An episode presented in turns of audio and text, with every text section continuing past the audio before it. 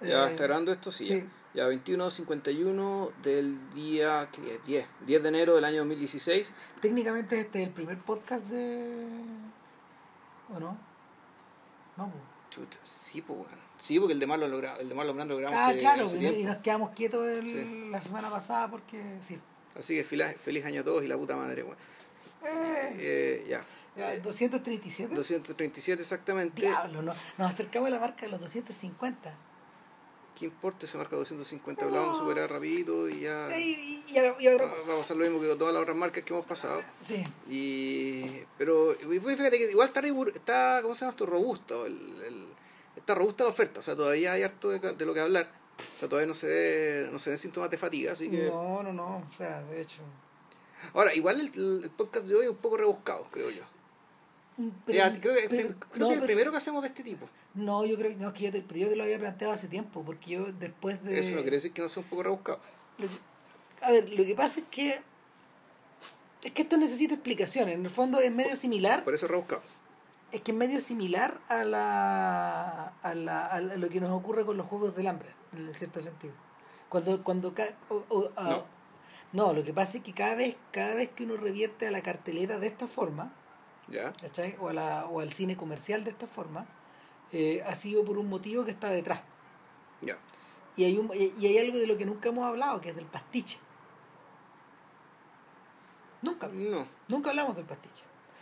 Porque en algún O sea, hemos hablado, yo creo que hemos hablado de. No es que en realidad del cine oriental del que hemos hablado, que el cine oriental eh, está cargado de es eso. súper pastiche, o sea, Sí, que, como que las películas de John Woo, ¿cachai? pero, pero tampoco hemos pasado por No. ahí. po. ¿Cachai? No, hemos hablado de Saint Ming Yang y de otra gente. Exactamente. De, de la to- gente, entre comillas, seria. Y, no, no, y, no, y no hemos llegado no hemos llegado al cine de Hong Kong, por ejemplo, a King Hu, no hemos hablado De de, Sui Hark, de Sui Hark y- y, Exactamente, para hablar de, en el fondo de sus maestros. ¿no? Pero no, no, nunca hemos tocado eso. No, Y, pero, pero por lo mismo, ah, y el otro detalle, las pocas veces que hemos bajado, por ejemplo, no sé, por, a, a cine más basuresco lo hemos hecho nos- con lo hemos hecho con la bandera de otras cosas. Por ejemplo, cuando hablamos de Bill Murray, pasamos por un montón de basura entre medio. claro. ¿cachai? Pero, Pero pero, no no, era- no era el punto central del podcast No, tampoco. el podcast era una película que no era para nada basura. era Cualquier cosa menos basura. No, claro. Claro. Entonces, eh, en este caso, en este caso, lo que está, la discusión que está de fondo, porque yo le di vuelta a esta weá cuando, hace un par de años, cuando con Villalobos fuimos a ver el llanero solitario, Ya. para que se vaya, para que vayan entrando más o menos en, en cierta, eh, con cierta idea al respecto. Ya. Y, Ah, y- Como, como en 20 minutos más van a saber de qué se trata el podcast, pero no importa. Claro, lo que pasa es que en ese momento, este crítico americano de, de, de Vulture, y de y más tarde de de, de la revista Nueva York en el fondo de, de- de la New York Magazine eh, que se llama Matt Solar Sites y más tarde este personaje ahora ahora di- editor de edi- ahora editor de cómo se llama se nos acerca aquí Azucena, no venga a ver para acá. Ya, váyase a otro lado. Ay, puta madre, sigue hablando, no. No, nada, que, que Sites escribe, Sites escribe de El Llanero Solitario y lo que escribe me llama mucho la atención. Bueno, después este tipo se transforma en editor de RogerEbert.com. Claro. Y nada, pues, y lo que En el escribe... fondo es su, su delfín, ¿no? Es como. No, no realmente, No, no, realmente, no, sí, es que este, Sites es como el delfín, es como el delfín de la señora de Ebert. Ah, ok. Ella selecciona este personaje porque en el fondo ve que su nivel de conexión es como, es como apunta para todos lados. En el-. Y eso es lo interesante de Sites, que es como una, sin ser un crítico muy radical, es una persona que sí concite el respeto de un montón de gente, sin tampoco haber sido nunca una persona muy masiva. Ya. Eh, y es por eso, por ejemplo, que, que publicó este libro de Wes Anderson y ahora va a hacer, hizo uno con Oliver Stone. Ya. Eh, el tema es que en su momento eh, este tipo habla y dice, a ver, yo, estoy, yo sé que todo el mundo le está echando mierda al llanero solitario, pero, pero la película no es lo que ustedes creen. Bueno, la verdad yo todavía no sé qué carajo es la película El Llanero Solitario. Bueno, en realidad a Ramiro lo llamaron, se, se, corró- se, se cortó la corriente de pensamiento, así que aprovechemos la, ocasión de explicar de qué se tratará este podcast. El podcast de hoy va se trata de, la, de una por decirlo así, una trilogía, pero una trilogía no temática, sino que es la trilogía de la colaboración de eh, Johnny Depp con Gore Verbinski. Eh, por lo tanto, vamos a hablar de Los Piratas del Caribe, la, la, la, Maldición del Perla Negra, particularmente la primera película de la saga y la única que vale la pena. Claro. Eh, después Rango, y finalmente El Llanero Solitario, digamos, que está, que está mencionando Ram hace, hace un rato. Claro. O sea, y para, bueno, volver entonces, a ¿qué retom- decía sobre Sites? para volver a retomar el hilo, eh, Seitz decía esencialmente que esto no es exactamente, parece una película para niños, considerando que el llanero solitario era material era material infantil en la época de las seriales, pero no lo es. Eh, parece una película de acción, está configurada como una película de acción de, de, la- de estas de Jerry Bruckheimer, que es el productor, Que el productor, de hecho. Sí. pero tampoco lo es exactamente. Es eso y otras cosas. Es, es eso y más. Claro, es eso y más. Y, y ahí es donde ahí es donde viene el... En algún momento dije, en realidad, pues este gallo, Depp y, y Berbinsky han trabajado en. Hicieron la de los piratas, se hundieron con la de los piratas, entre medio hicieron rango, y después hicieron esto, y...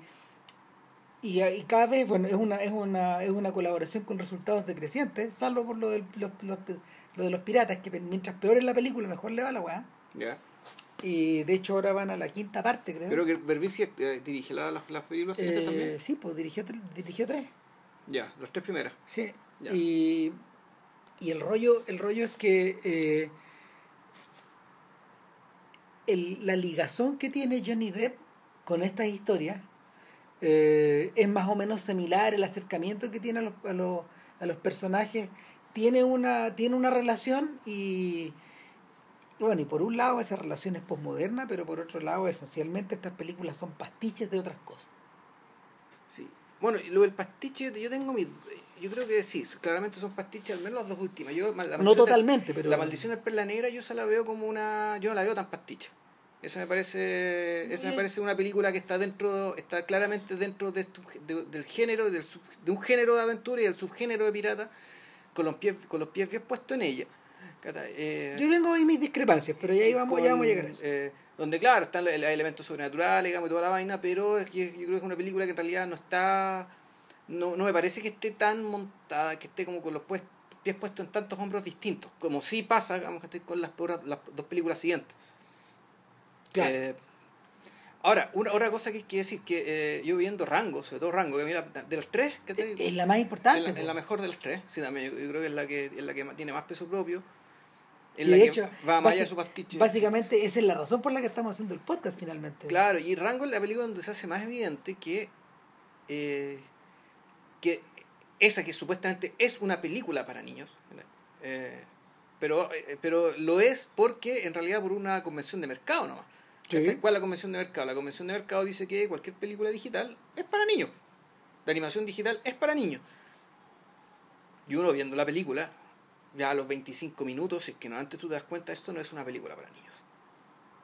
En realidad, y no es que, no es que sea una película prohibitiva para niños, digamos, sino que realmente viéndola me estaba pensando que esto es Pixar, eh, esto es básicamente el cine tradicional de animación, perfeccionado hasta, el- hasta la culmine por Pixar, pero inver- inverso.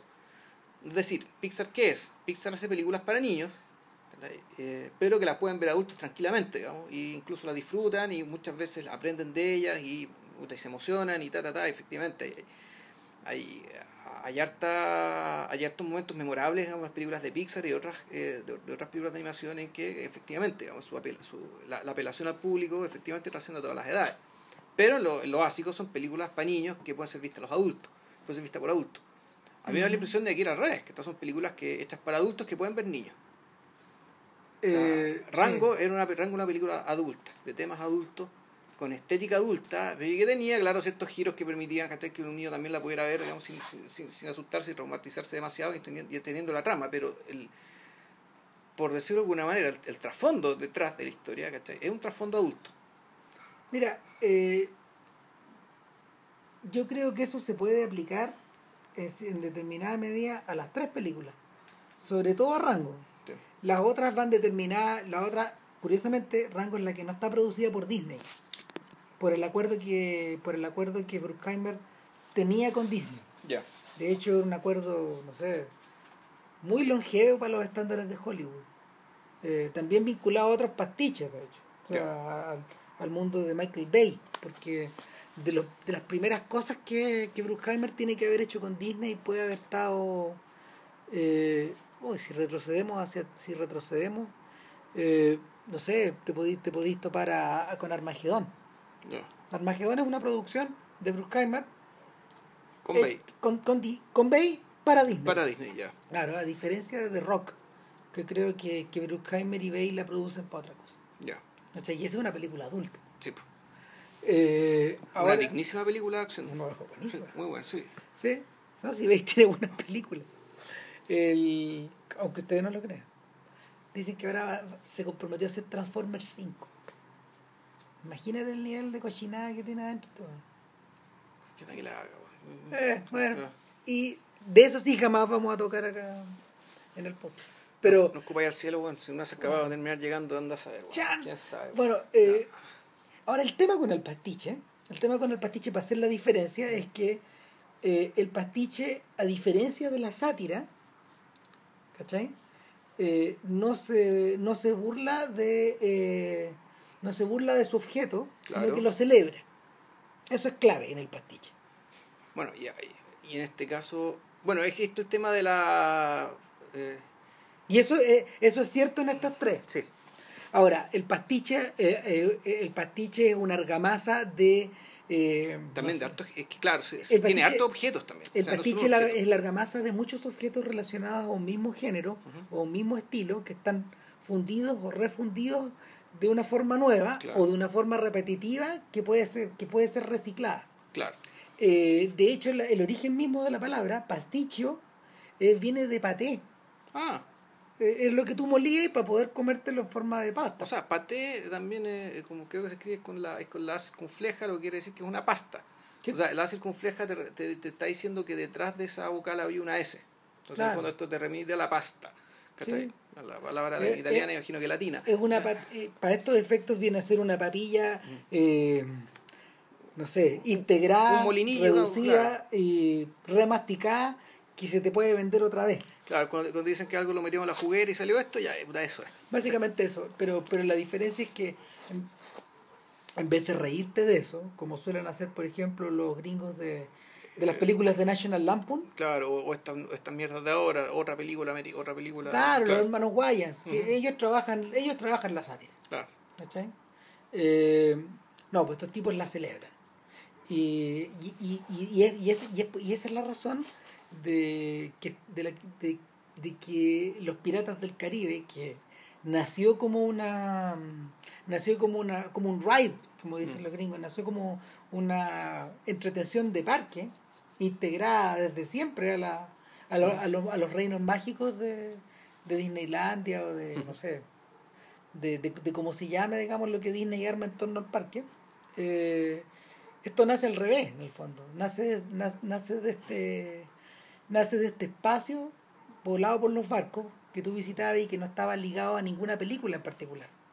Probablemente aún así, digamos, y es, y y es la, es la película que en algún momento Disney produjo en torno a la, en torno a la isla del tesoro, como en los 50. Ya. Eh, el, el- y el, el- el otro el otro detalle el otro detalle es que en realidad esto del pastiche no nació no nació ni en el cine no nació en la literatura ni en la música necesariamente sino que nació en el teatro. Eh, me acuerdo mira me acuerdo leyendo me acuerdo leyendo una biografía de Rossini el músico del, del compositor de de mm, el Herbero de Sevilla, que estos tipos tenían que producir con tal nivel de velocidad que tenían el hábito a veces de utilizar una partitura completa con otro libreto. Claro. ¿cachai? Si a veces pasaba que el tipo todavía no tenía el libreto y ya tenía que tener más o menos compuesta la partitura. Claro, y- o, o, o- no una, una partitura total, sino que di- distintos momentos de la obra. Mira, si en la gata ofendieron los verdes de Sevilla, pero ahí contaban Claro. que la, la sacó la partitura, sacó la ópera en, tres- en tres semanas. Que la, que la obertura, Está sacada de una ópera seria. la, la obertura la ocupó como no sé cuántas óperas antes. Pero fue tan exitoso el Barber de Sevilla que claro, que quedó para siempre consagrada a esa A la- ópera. en la tercera, en la Claro. tercera vez que lo ocupaba. Y, o sea, no sé, pues Beethoven, le- Beethoven le tenía un poco, harto, harto respeto y, y un poco de envidia al éxito de Rossini en la, en, en la Viena de 1820, precisamente porque estos guanes producían como animales. No. Y, y, y eran imparables en cierta medida, estaban siempre. Tenían que serlo. ¿eh? Siempre, claro. Eh, ahora, pasaba que no todos tenían los derechos para poder eh, montar estas obras. Entonces recurrían a dos tácticas. Y aquí vamos a lo del pastiche. Mm. Una de las tácticas era hacer producciones piratas. De hecho, eh, uno de los primeros uno de los primeros casos de piratería de, de- de piratería compulsiva en no sé, pues la historia en la historia como del, del arte moderno tiene que ver con tiene que ver con que Ricordi, el, el tipo que que imprimía las partituras, se empezó a dar cuenta de que en las regiones, de, de ciertas regiones de Italia, en estos teatros chicos, estos weones estaban pirateando, estaban pirateando eh, versiones, eh, versiones de sus propias partituras, sin los permisos correspondientes, sin pagar los derechos de autor, y no le llegaban lucas a estos gallos. Entonces Verdi de hecho dio una guerra contra eso junto con Ricordi. Pero era, era imposible de Sí, infiscalizable, weón. infiscalizable, Sí, queda la cagada. Y por otro lado, la necesidad de material para estos teatros chicos era tan grande que no faltaban los tramperos que hacían, que hacían estas producciones armadas de la nada. De hecho, se llegó a un punto, se llegó a un punto tal de que eh, pirateando de distintas obras de, de, de Rossini, los tipos armaron una ópera que se llamaba Ivanhoe con, el, con todo el material. Eh, con todo el material, ¿cachai? Con- de- y, y la ópera funcionaba de pe a pa, pero ni Rossini estaba metido, ni, ni los libretistas estaban metidos, ¿Era toda música de él? ¿cachai? Y era toda música de él, po. Entonces, la, el shock de el shock de tener, o sea, la necesidad de tener material nuevo era desquiciada. Mm. Eh, hace poco, hace poco en el Metropolitan Opera House, en el, claro, el Metropolitan, eh, se montó un pastiche hecho en inglés. Ya. Agarraron, no sé, una docena de óperas, eh, agarraron una docena de óperas eh, eh, de, la era, de, la, de, la era, de la era barroca, harta cosa de Händel y de un montón de otra gente de la época y eh, lo refundieron con, con textos nuevos en una ópera que se llama La Tempestad, basada en, la, La obra en de la- Shakespeare, ya. en la obra de Shakespeare, pero era un pastiche en inglés. Y, y claro, pues ahí lo- lo- lo- de hecho el experimento era divertido porque, porque al mismo tiempo utilizaban eh, escenarios digitales, a propósito de mezclar cosas, a propósito de refundir cuestiones. Puta, con toda esta historia y de las características de la película. Tú decís, bueno, el pastiche en realidad es un, es un mecanismo, bueno, de partida, como tú decís, como tú decís un mecanismo básicamente, un mecanismo económico de producción fácil. Claro. Eh, es, puta, ya, es para ahor- ahorrarte la, la página en blanco, hagamos, puta, hagamos el mecano, hagamos un Lego. ¿cachai? Entonces, saquemos piezas de distintas, de distintas construcciones que ya existentes, digamos, y con esas piezas armamos algo. Es eso, ¿cachai? pero yo creo que principalmente, cara al público, en realidad lo que es el pastiche, en el fondo, yo creo que es un mecanismo de gratificación segura. Donde te aseguráis, ¿cachai? Puta, armar algo con los pedazos más atractivos, más llamativos, ¿cachai? más divertidos, o, eh, lo que, aquello que necesites, digamos, para lograr el efecto que ese, digamos, ¿cachai? Pero sabiendo que esos pedazos, y teniendo la libertad precisamente de escoger aquellos pedazos, ¿cachai? Que te aseguren, puta, que el público va a estar contento, conmovido, lo que tú queráis que esté. Claro, eh, eh, a- atiende al funcionamiento de la maquinaria de la entretención. Claro. Es la base de esta cuestión. Y, y es por eso que no me extraña que en un momento que, que en un momento que Disney se debe haber encontrado em, con una con un con un con, no sé, con un hueco de creatividad que no se podía llenar, estos gallos revierten a los parques nomás. Ya. Por lo general siempre es al revés. Los parques se hacen en las películas, claro. Claro, o sea, por lo general. Fíjate que yo estaba viendo, y no es para irnos por la rama, pero yo estaba viendo en, la, en, en YouTube la, el programa biográfico que se hizo sobre Disney Ya. en, en la PBS. Claro, lo- alguien, lo, alguien lo subió. No es que esté en Netflix, sí. Ese Mm. Disney el soñador no es ese. Eh, no sé cuánto, cuánto- quizás cuánto durará, no sé. No tengo idea. Que, ah, en Netflix hay un programa que se llama Disney, Disney Walter el Soñador, y creo que es la vida Disney. Bueno, pues, este, este- no, este, es un, este es un documental que está dividido en dos y dura como cuatro horas más o menos. Eh, igual que el de Sinatra, que hizo, que hizo HBO. Y, y bueno, hay un montón de historias interesantes acerca de cómo Mm. comienza la, de cómo comienza la su inquietud por hacer dibujos animados, pero en la segunda parte estos gallos ya, ya, eh, entran en, entran en lo que en lo que podríamos llamar la importancia, la importancia de Disney en el siglo XX como, como entrepreneur, como emprendedor. Y, y eso se produce, eso se produce en un momento en que, en un, en un momento bien preciso. Disney en 1940 y, no sé si entre el 45 y el 46, este gallo eh, experimenta un tremendo problema sindical. Eh, las exigencias de producción habían sido tan grandes en los años anteriores que este tipo eh, simplemente empezó a latillar a los empleados. ¿cachai? Y, y no había suficiente libertad. Y lo que ocurrió fue que se generó un paro muy largo, donde, este, donde estos gallos tuvieron que satisfacer, no sé, por lo- los requerimientos que tenían del, del gobierno, o durante la guerra, lo- los esfuerzos por recolectar bonos y todas esas cosas, en que estaban metidos, lo- estaban, estaban, estaban hasta el cuello con estas cosas. Entonces, este tipo en ese momento decide dos cosas.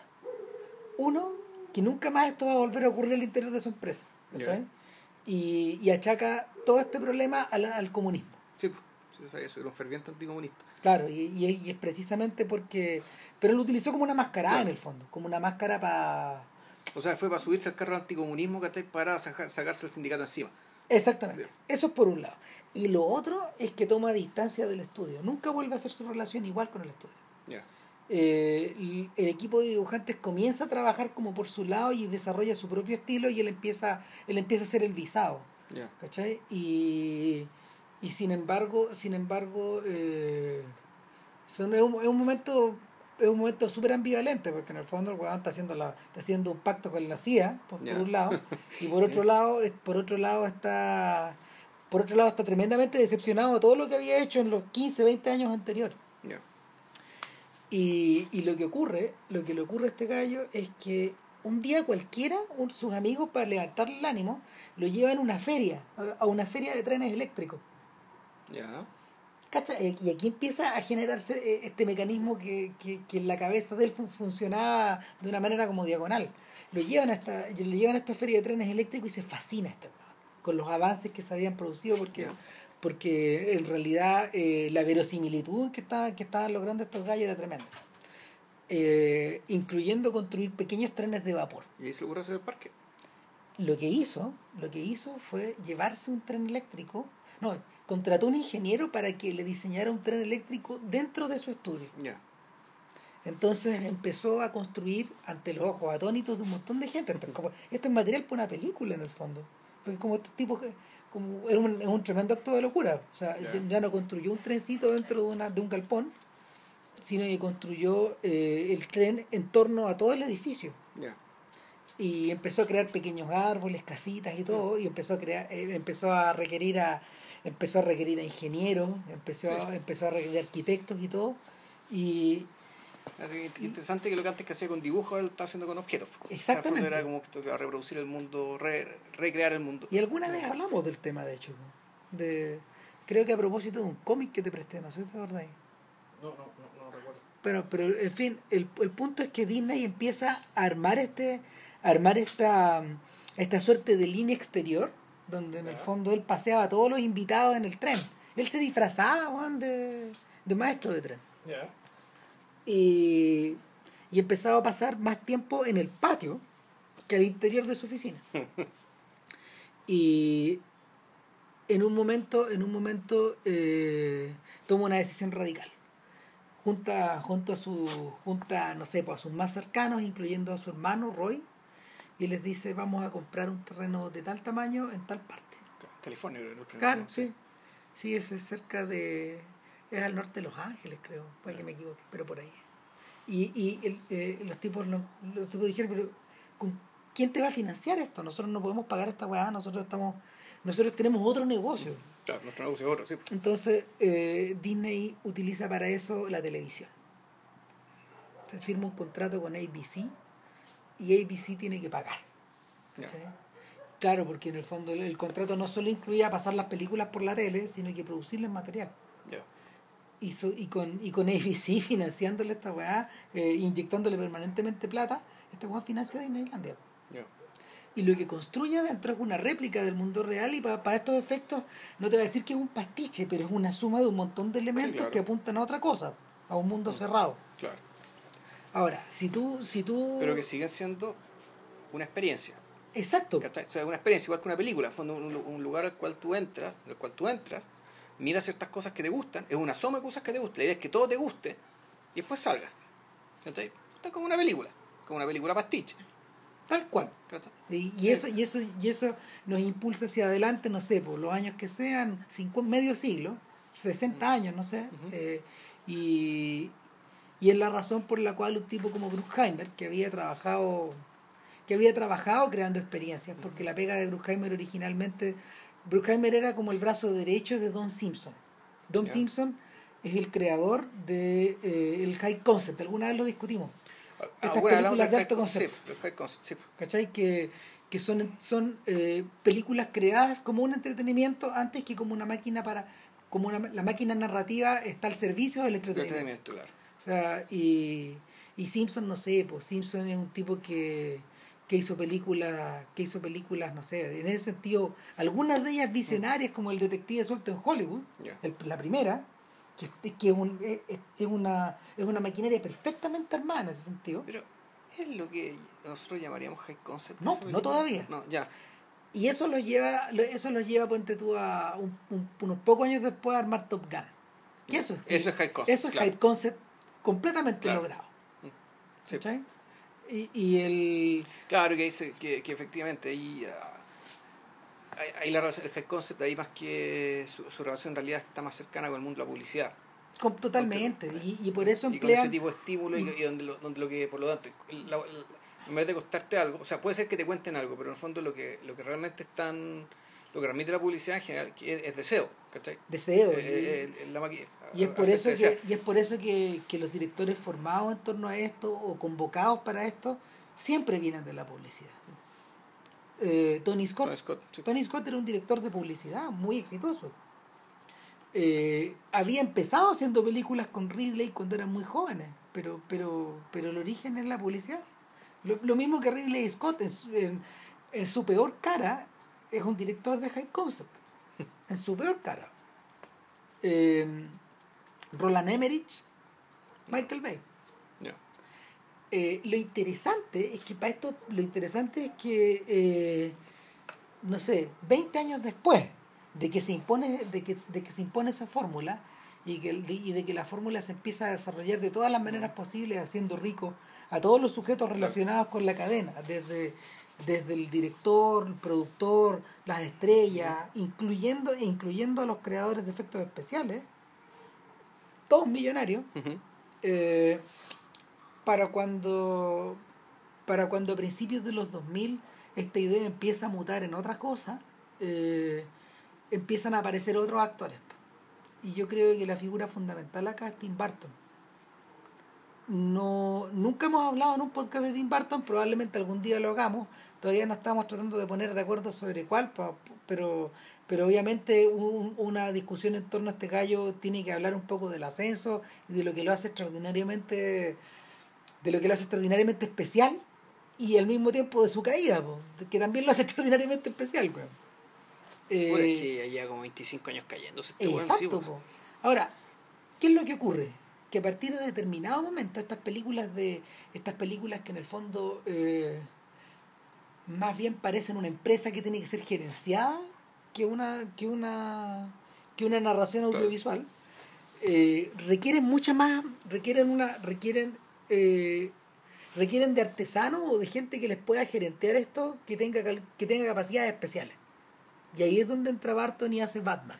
Y, y hace otro, otro- otra clase de entretenimiento. O sea yo creo que yo creo que Barton posee no sé no sé la estética o la imaginación que se conecta en los 90 con una buena porción de su público claro. y que, y que este público despierta una sensibilidad artística nueva. Pero, pero es que ni siquiera pero bueno Batman no ha envejecido bien weón. Ninguna de las dos weón. Yo diría que la primera la primera la mitad mira que, que- volvemos a hablar del pastiche lo que le ocurre lo que le ocurre a Barton es que las influencias artísticas de Barton están, al- están al aire libre en el fondo. Por un lado por un lado no sé pues podéis tener los dibujos de Charles Adams ¿cachai? o de mm, o lo, o lo o toda esta, toda esta tradición de los dibujos animados de la UPA, o eh, la vertiente de las películas de terror, la vertiente de los muñequitos y las muñecas, eh, la tremenda influencia, la tremenda influencia que, no sé, porque la cultura del monstruo, que, del nerd o del o del geek tienen sobre eso, eh, el mismo Barton va acompañando la creación de toda esta cultura. Y sin embargo, hacia el final de, hacia el final de la década donde, donde no sé, pues, donde él es culturalmente relevante, que en los años 90, eh, él, la, él la acaba, o él, él comienza la nueva década haciendo producciones de gran formato, ¿no? O sea, y que, y que rematan, no sé, en estas grandes cagadas, pues, post Attacks. Que yo diría que es como la última gran película decente de este No, no, el Gran Pez. Sí, pero, pero, pero, pero, eso es otra cosa. Pero es otra cosa. Ahí se sale, se sale de sí claro, mismo. Claro. claro, entonces, eh, no sé, remata en el planeta de los simios, remata en Alicia, en el País de las Maravillas, remata en, en Sombras Tenebrosas, ¿cachai? Sin embargo, sin embargo, eh, y, ah, y, no por nada, muchas de esas protagonizadas por Johnny Depp, de hecho. Sí. ¿Cachai? Que es un actor que ha actuado creo que en nueve películas de Barton o algo así. Nueve más, muchas más. Pero para eso no, no, tiene, no tiene interés para estos efectos. Pero lo curioso. El punto es cuando necesitó algo, pero efectivamente, cuando quiso ser el gran pez, no recurrió a Johnny Depp. No, pues. Pues necesitaba otra cosa. Porque la película era otra cosa. Claro. Y ahora para Big Eyes tampoco. No. No. No, no recurre a Johnny Depp para, no recurre a Johnny Depp para sus proyectos serios. O sea, el mismo Barton parece entender que Johnny Depp es una máscara que él puede ponerse eh, para, para proyectos de alto concepto o para proyectos extremadamente personales. Claro. Que son distintos a estos filmes eh, prestigiosos, por decirlo de alguna forma. Y sin embargo, el propio Depp ha operado eh, reproduciendo esa fórmula fuera, de la, fuera del ámbito de Barton. Claro. Y yo diría que lo ha hecho mejor. Eh, sí, bueno, de hecho, el, el capitán Jack Sparrow a esta altura ya es un ícono cultural. Heavy. O sea, es un personaje absolutamente inconfundible. Eh, que claro, está el mito y parece que es cierto, que efectivamente eh, lo, lo basó en Keith Richard. Que es amigo de él. Ah, amigo de él. Sí. Ya. Sí, sí, yo creo que es una suerte de homenaje a, es una suerte de homenaje a, a Keith Richards. Claro, que es un personaje a ver, Jack Sparrow para estos efectos es distinto, es distinto a los capitanes, es distinto a los capitanes de sangre, bueno, claro, al capitán Blood o, o, a estos personajes interpretados por, no sé, eh, desde Errol Flynn a, a, un montón de otros actores en el Hollywood clásico. Bart Lancaster, no sé, toda esta gente, Douglas Fairbanks, toda esta gente era, a ver, hay toda una corriente que tiene que ver con la aventura y que está ligada a la capa y espada, al swashbuckling, como dicen los gringos. ¿Cachai? Pero. Pero. Jack Sparrow es otra weá. Jack Sparrow es bueno con la espada, pero al mismo tiempo eh, es un sujeto que más bien parece eh, totalmente autoconsciente de su rol de pirata, está con los buenos y está con los malos, su, su, sexualidad es ambigua y, eso es un plus eh, que lo que le permite, que le permite eh, jugar con todos los personajes y manipularlos a todos y al mismo tiempo ser víctima de varios. o sea, eh, el Capitán Parro es una especie como esa bandija. Claro, es una pulga que está detrás de la oreja de toda esta gente y en el fondo es la... A ver, eh, en el fondo es, es, el zarro, es el zarro que está al final de la olla, ¿cachai? Que tú sabés que forma parte de la olla, forma parte de ese mundo, pero nadie está dispuesto a admitirlo y nadie está dispuesto a mostrarlo, digamos, a la, luz del día. Es la mierda que no queréis mostrar, digamos. y sin embargo, es la que viene, es la que viene, es, la que te refriega en la cara todas, tu, todas tus fechorías, todos tus pasos en falso, em, todo tu falso honor, toda tu, toda tu doblez en el fondo. O sea, pues, yo no sé si, no sé si, tan, no sé si sería tan radical, digamos, que es decir eso, pero un personaje que sí que tiene características como la de como la del Puck, Como, este, como el, el, bichito, el bichito travieso, este, el fondo el que hace que pasen las cosas. Eh, el personaje, claro, que efectivamente está dispuesto a hacer cosas que nadie más está dispuesto a hacer. Y por lo tanto hace que la película avance, Gracias, Prota. Llegó tecito. Oh, Así, llegó- así es. Gracias, Prota. Ahora, lo interesante es que, a ver, Y en el fondo, y, y además, claro. eh, parece, pero no es, nominalmente, no es el protagonista de esta historia. En una, en el Hollywood romántico, los protagonistas Sería serían la la pareja. de jóvenes amantes. Claro. Claro. Aquí él es, él es el celestino, Sí. en el fondo. Para hacerla muy corta, para hacerla muy corta, eh, los piratas del Caribe obviamente parten en una isla muy idealizada. Claro. eh, Una Que- colonia británica. Es una, eh, claro, exactamente, una de las tantas colonias británicas en el Caribe, y eh, pero, pero al mismo tiempo es una colonia, es una colonia donde, no sé, pues todo el boato está tapando una gran cantidad de corrupción. Claro. Sobre todo la corrupción, no sé, pues, del gobernador de la isla. Que, ¿Cachai? que el personaje Tom Hollander, si no no Sí. recuerdo.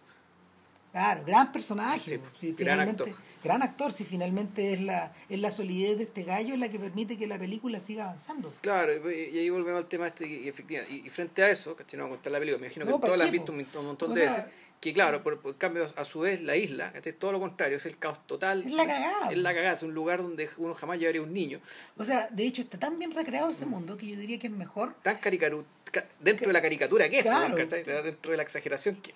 que yo diría que es- es- está mejor poblado, mejor iluminado y mejor animado que la pega que hizo Nick Park.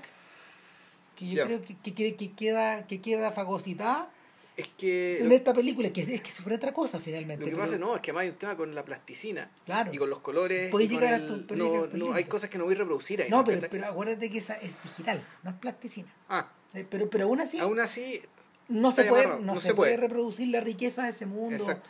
El- la, lo exuberante que es. Finalmente, lo ¿cuál es? exuberante, las distintas formas de oscuridad, suciedad, ¿cachai? Que, que esta cuestión te, te mostraba. Pues, Ahora, era- y, y el genio, el genio que el- no, no tengo idea de cómo se llama, digamos, pero ahora, el en realidad genio- sí se puede. Y Rango lo hace. es que es- ya vamos a llegar. sí, ya. Porque el, el, el- genio que está detrás de eso y uno de los autores de la película es el director de arte, Ya, finalmente. sí.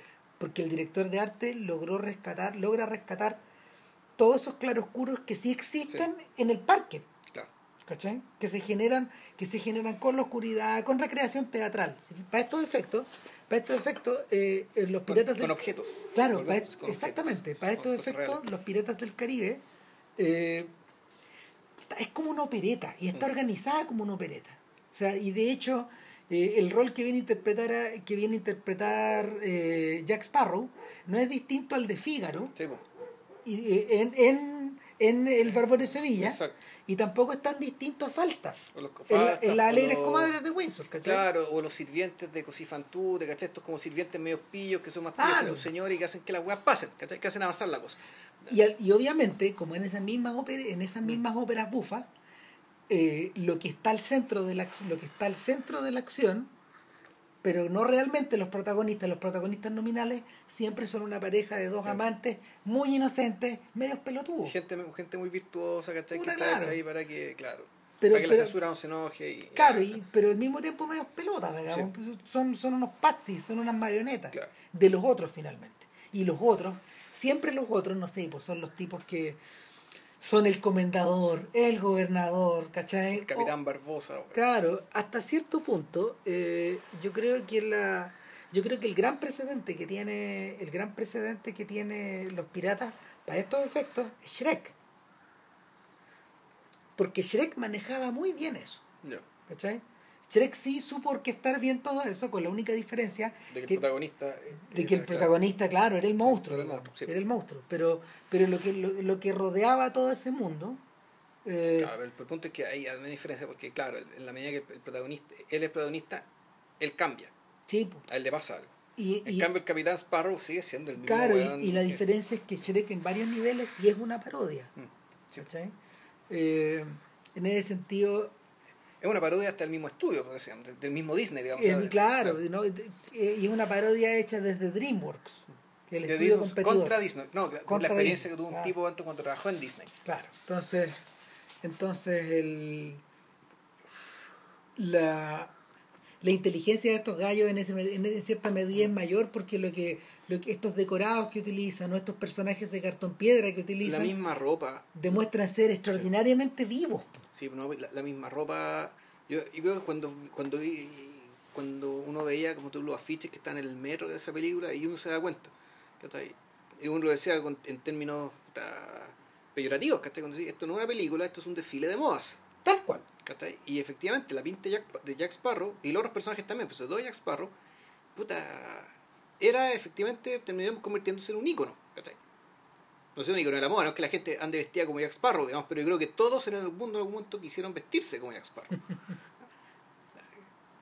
Maquillarse la cara como Jack Sparrow, usar el gorro Jack Sparrow, con las plumas que le otorgaban como Jack Sparrow. Piensa que, piensa que se ha convertido en un, disfraz de Halloween completamente aceptado. Claro. O sea, y, y y, y, vuelvo y vuelvo sobre el tema de su contemporaneidad. En el fondo eh, hacerlo extraordinariamente ambiguo en todos los sentidos era un plus en una década donde esta donde esta donde esta ambigüedad se abre en todas direcciones. O sea está la ambigüedad hay, hay, un tema de ambigüedad está el tema también de la de un, de un registro extremadamente prosaico ¿cachai? Su forma de hablar y de pararse, de medio, medio incluso callejero, ¿cachai? Que podría, un que podría, podría, estar hablando, con su forma de hablar, podría hablar en Nueva York, en cualquier barrio del Bronx, ¿cachai? no, y, imitando el hablar de, imitando este hablar como como medio entre dientes de, de Keith Richards, que en el fondo es un poco de alcoholismo, un poco de drogadicción, al mismo tiempo... Un poco, este cabrón igual de bajo fondo eh, sí, era, un, poco... de, Claro, y, también al mismo tiempo un poco de lasitud, de flojera, de, de estar como echado. de desgano, De desgano, de, que te arrastran mm. interior de la historia, de que te arrastran a tocar, ¿cachai? Eh, eso está muy bien logrado. Siendo explotado por, por Mick Jagger, weón, ese weón. claro, weón, ahí latigado, latigado va a salir de, a ver, el otro detalle interesante es que en el fondo, para estos efectos, los Stones sí, tienen, sí comparten la estética del la ética y la estética del bucanero, estos guanes evitando lo, evitando la, los tremendos impuestos de Inglaterra, viven todos en Jamaica y en el Caribe, hace muchos años. En el Caribe, tal cual. De hecho, Jagger tiene dos casas en, Jamaica. Eh, ese es su mundo. No un paraíso fiscal, pero se parece. Además claro, sol. claro no, pero, pero, ese es el mundo de ellos, imagínate. Ya, ya, ellos mismos han adoptado esta idea. Eh, lo, flamboyante es como el. extravagante. extravagante. Esta, esta suerte de extravagancia por la extravagancia, esta idea de, esta idea de que mm, la extrañeza también se puede convertir en una moda finalmente. Y, y es por eso que nada, pues Sparrow, es una cuchillada al interior de esta trama y, y la trama se dobla. En algún momento da la impresión de que Sparrow coquetea con Orlando Bloom. En otro momento está claro que Sparrow anda detrás de... De Knightley. Claro. Eh, y y en, en, último término, lo que sí sabemos es que Sparrow todo el rato está tratando de, de, de ¿cómo se llama? de deshacerse de su enemigo, el otro capitán, de Geoffrey Rush. Y todos, todos parecen como todos parecen como llamados a, a intervenir y mezclarse en este juego eh, de, una, de una forma, no sé, em, de, una, de una forma ladina, juguetona, ¿cachai? O sea, estamos jugando a ser los piratas del Caribe. Eh, no es casualidad que Berbinsky haya, se, haya, quedado a cargo de esto, ¿cachai? Porque, a ver, previamente... ¿De dónde sale este weón? De la publicidad también. Ah, ya, qué raro. Ah. No, pero, pero al mismo tiempo son gallos que son gallos de, un, de, una, de, una extremada, de una extremada habilidad técnica y que, que los lleva a hacer publicidad que en el fondo te, te obliga a tener unos, unos estándares técnicos altísimos. O sea, eh, cuando uno observa, por ejemplo, las publicidades de algunas, o sea, las mejores publicidades, por ejemplo, no sé, de, de los que en los 90 hizo, ¿cómo se llama este tipo de los, hablamos recién del, de, los, de los Transformers, Michael Bay. Eh, te das cuenta de que Bay realmente es un gallo que sabe muy bien cómo funciona una cámara y cómo mm. funciona la luz. Y, y en el caso de, de Verbinski es medio parecido. Ahora, él comienza haciendo una película de animación que se llama Mouse Hunt. Que, que en algún momento que en algún momento tuvo no sé, pues tuvo cierta importancia y después hizo The Mexican, uno de los primeros largometrajes de, de James Gandolfini, uno con Julia Roberts, que también era una suerte de Ah, pastiche. sí, sí, de una pistola. Uno de los rasgos interesantes de, de- Pitt, de sí. esta historia, claro, era con Brad Pitt. Uno de los rasgos interesantes es que eh, el personaje de Gandolfini es gay en esta historia. Y es el personaje más macho, más bruto, más malo, más, más agresivo. Lo que, lo que no va contra el otro estereotipo de una persona calmada, eh, eh, Mm. lo que tú quieras, digamos, pero, pero era, eh, jugaba contra jugaba contra su propio carácter. ¿Cachai? Y, y, el, y de- después de eso Verbinski hace otra película que se llama The Ring y de ahí salta de ahí salta como en el 2003 creo fue esto. De Ring, o sea, él hizo la versión de el- ese, ese Ring, el Ringu. No, no, no, no, estamos, no estamos hablando de eso, es otra. Ya. Pero el, el punto es que eh, el punto es que este gallo, este gallo eh, se da de se da de cabeza contra esta se da de cabeza contra esta contra esta franquicia que está comenzando y le ocurre un poco lo que le está ocurriendo ahora a todos estos a todos estos jóvenes cineastas Que, está- que están haciendo superhéroes ahora. claro Ya. que están haciendo superhéroes o que están haciendo secuelas o que se meten con franquicias y luego lo discutimos Sí. lo discutimos hace poco con, con motivo de, de los juegos del hambre claro entonces a Verbinski se le abren un montón de puertas po. y, y, y en el fondo la- las toca todas ¿no? O sea, hace las películas de. Sigue haciendo las películas de los piratas, me imagino que va a parar la olla.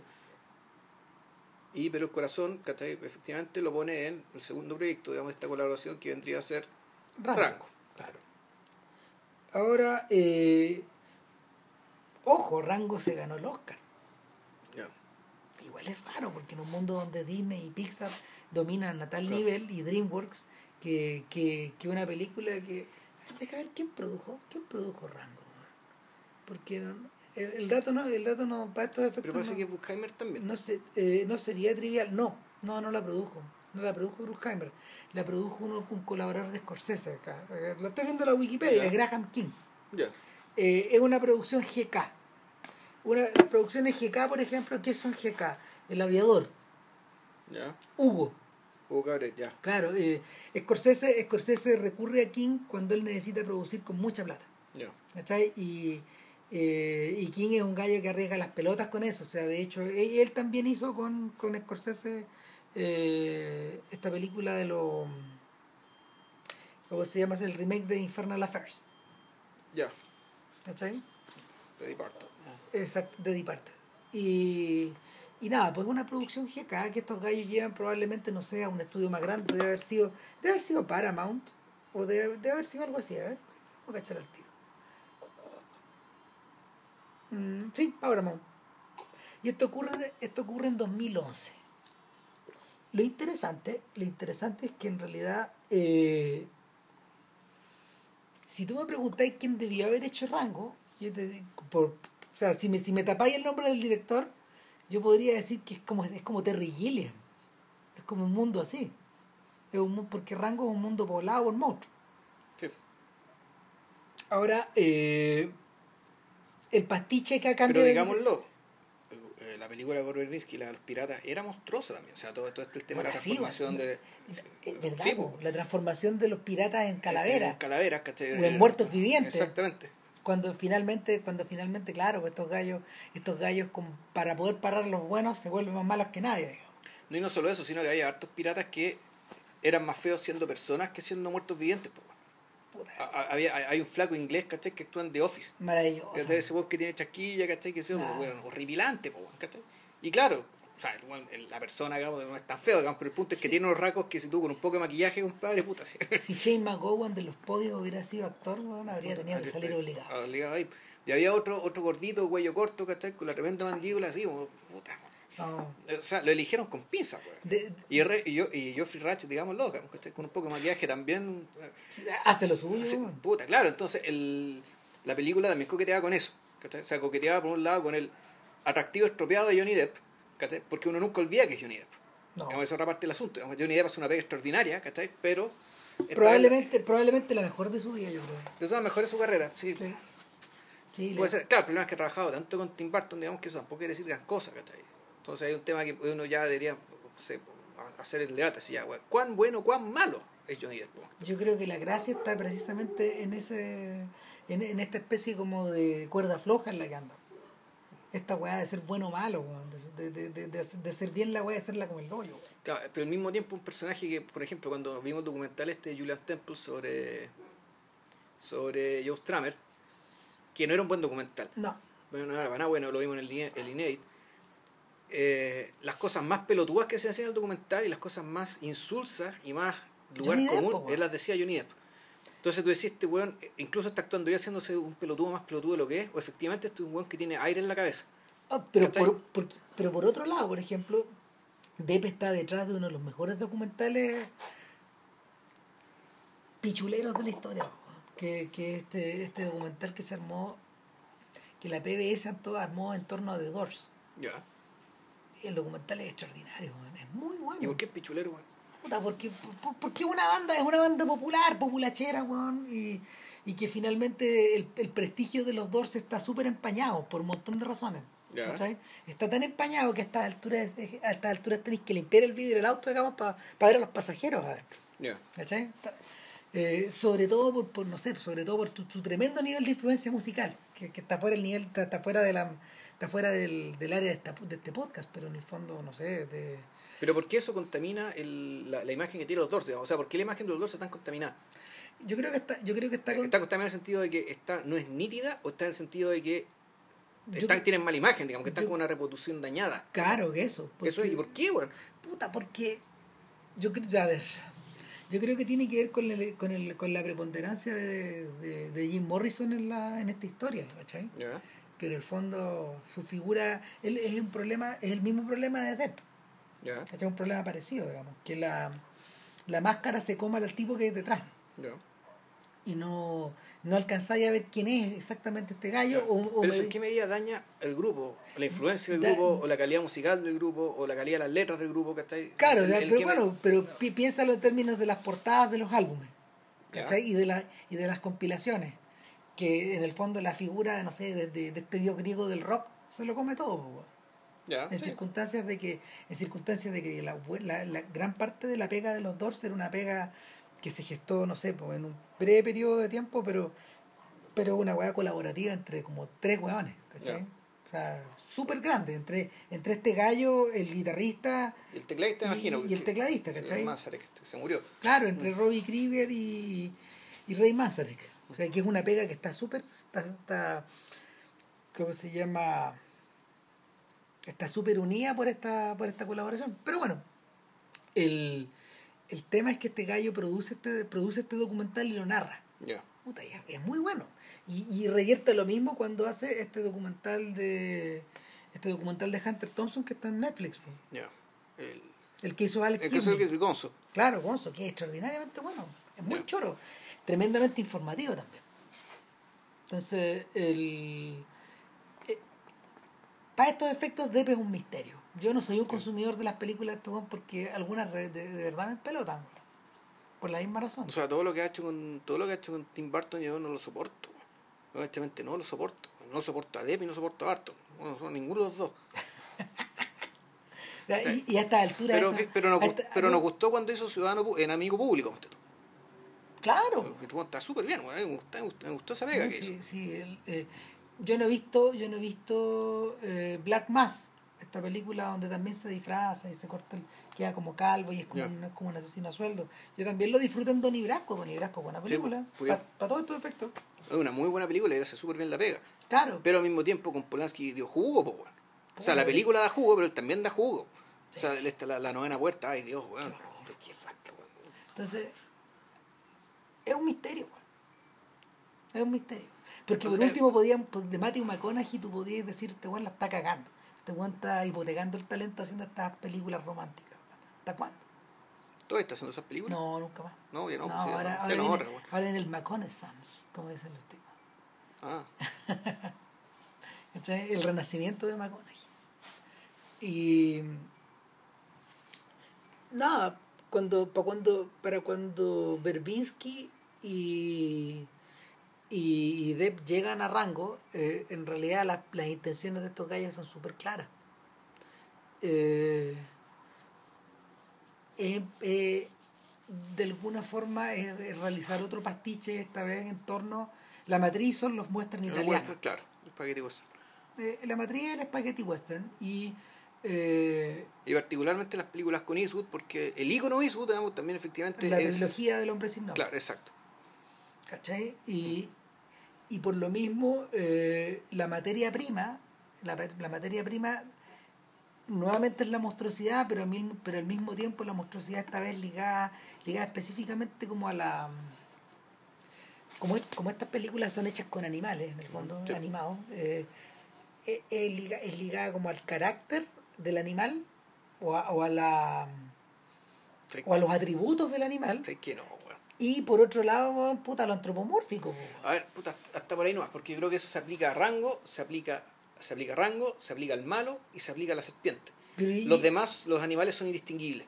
¿Cachai? Son todos horrorosos, son todos espantosos, dañados por el hambre, por la mala, por, por la malnutrición, por la falta de agua, ¿cachai? Por la falta de una de la cirugía reconstructiva decente, ¿cachai? Puta, por la falta de un montón de cosas. Pero los animales, el fondo, el resto de los animales son toda una tropa de gente Mira, muy crédula. Mira, eh, lo que define a estos animales es esto que los gringos dicen, ro- lo- lo- le llaman roadkill, ¿Ya? ¿cachai?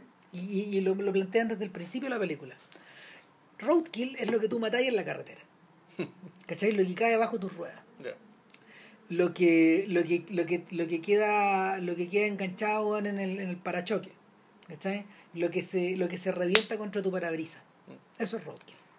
Entonces, eh, todos estos animales caen dentro de esta categoría. Todos estos animales, aparte de, de todo lo que tú dijiste, que en el fondo es, es el corazón de la historia, todos tienen el aspecto de haber sido o maltratados, o abandonados, o desperdigados, o separados Claro. por esta gran carretera, la, la carretera de, de Cars, en, en un, en un desierto muy parecido al de, al de Cars, que, que, divide, que divide el horizonte en dos. Y, ¿Cachai? y que, y ahí empieza el pastiche porque tú empezás, y tú, tú, tú qué te acordáis? ¿Te acordáis de la hora 25, por ejemplo? Claro. Cuando, cuando, cuando hablaba de que puta, tú en Estados Unidos te puedes ir de Nueva York, te puedes meter hacia adentro, llegar a un lugar donde nadie sabe quién eres, no eres nadie y puedes empezar tu vida de nuevo. Puta, date. ya. Listo. Es eso. ¿cachai? y parte de nuevo la. ¿cachai? Y, y al punto de que, al punto de que eh, este personaje insulso, que es Rango, que es un camaleón pequeñito que viaja en la parte, en la parte trasera de, De- de- de- de un auto, De un Outlander, digamos. de un auto, sí. y, y que en la primera escena, en el fondo, él lo vemos representar una obra teatral, porque claro, pues su pequeño su pequeña su pequeña cajita, su pequeña burbuja donde él, donde él circula de vidrio, Claro, que es una, claro, es una mascota que está sola. tiene, entonces- pero tiene por detrás un decorado Sí. de cartón. Y un decorado donde él en el fondo él, él está representando un papel, que, que él está como en un paraíso. En realidad representa muchos papeles. O sea, tú- el- el- básicamente es importante esto porque... Es un vacío que, tú, que, que se puede ir llenando con distintos elementos. ¿Quién lo, lo llena con lo que se le ocurre? Digamos, ya eso recurre después, ya cuando quiere encajar en este pueblo al que termina llegando. Claro. Bueno, Pero que efectivamente el, este, este camaleón sin nombre, porque no tiene nombre, nunca No. te dicen el nombre. ¿Cachai? no tenía nombre. No tenía nombre. O sea, puede ser que lo tuviera, pero De hecho, el hombre sin nombre, el camaleón sin el camaleón sin nombre, no, si no tiene nombre. Si el tema no, eh, eso es algo que es bien llamativo. Él nunca, nunca dice su verdadero nombre, nunca se lo preguntan. No, Eh, Bueno, y cuando se lo, Eastwood. claro, y cuando se lo preguntan, él ve una cuestión que dice Durango, está tapado el dedo y dice Rango. Claro. Entonces no dice su nombre porque no lo sabe, o porque no lo tiene, o porque le da vergüenza. A lo mejor se llama Osito, qué sé yo, que algún nombre ridículo que le ponen a las mascotas. Claro, bueno, este, este sujeto, por un, por un, justamente por un, por un, Un por, accidente- por un accidente donde, Un roadkill donde rodean un, un claro, armadillo. donde, ¿no? donde atropellan un armadillo, se pega un salto el auto y él queda eyectado y salta Claro. a la carretera. Y al saltar a la Una carretera, escena que es un prodigio de técnica. Impresionante. A propósito. O sea, eh, Desde el- es desde decir, el por, eso, por eso se ganó el Oscar esta guay, claro, aparte desde- de, desde princi- otros méritos. Desde el principio eh, tenía unos técnicos que están, des- unos animadores que están desatados, Sí. haciendo la weá que quiera. La cuestión realmente ese día parecía live action. Era live action en. Claro. en- en- puta, de puro inglés. Live action en high concept. ¿ah? en cámara lenta, claro. todo- toda esta secuencia, digamos, de cómo se cae el asunto, cómo se Es mueve el agua. Esta es una película. Es tremendo. eh. Es una película, de hecho Sí. el adjetivo se aplica súper bien, es una película prodigiosa. Sí. Entonces, eh, y, y al mismo tiempo súper autoconsciente. O sea, rebota, rebota en el auto de Hunter Thompson, Claro. que es el personaje que Depp interpretó. había hecho 10 años antes. O Claro, y, 15 años. y vemos una caricatura de Benicio del Toro que Eh, hace claro, el abogado. acá. que- claro, y ellos van camino a Las Vegas. Claro. Porque, porque en el fondo, en el, en el inconsciente popular, Thompson y su amigo siempre van a Las Vegas Claro. a perderse y a ver monstruos también. A ver los mismos monstruos, monstruos parecidos a los de Rango. Claro, y no solo eso, sino que en realidad la ciudad de Las Vegas también es ocupa un lugar importante en la trama de la película. Finalmente, claro, porque para estos efectos, eh, una vez que, una vez que, no sé, por rango, rango sale eyectado y sobrevive a la carretera y se ve cara a cara con el armadillo que está aplastado, el armadillo es como una especie de, De guía- de guía espiritual, espiritual, Sí, es su Obi-Wan, Claro. O sea, y, y el armadillo le dice, Que le demuestra el camino, o sea, tu camino es este. tu camino es este, tú puedes dirigirte hacia la izquierda o hacia la derecha, pero finalmente te vas a terminar entre- encontrando a ti mismo en la medida que avances. ¿no? Y que y cruces al otro lado. Claro, que hacia. Exactamente, cruzar a breaking through, to the the other side, side. claro. A propósito De Doors, claro. Claro. O sea, y, y el rango, rango, no sé, pues atina a ir para donde sea, porque no, no tiene, no tiene ni dirección ni nada, y lo que, y lo que finalmente se encuentra eh, es gente tal como en Mad Max 2, que, que, que, que es otro pastiche, Y es un pastiche que le copia descaradamente a a Rango.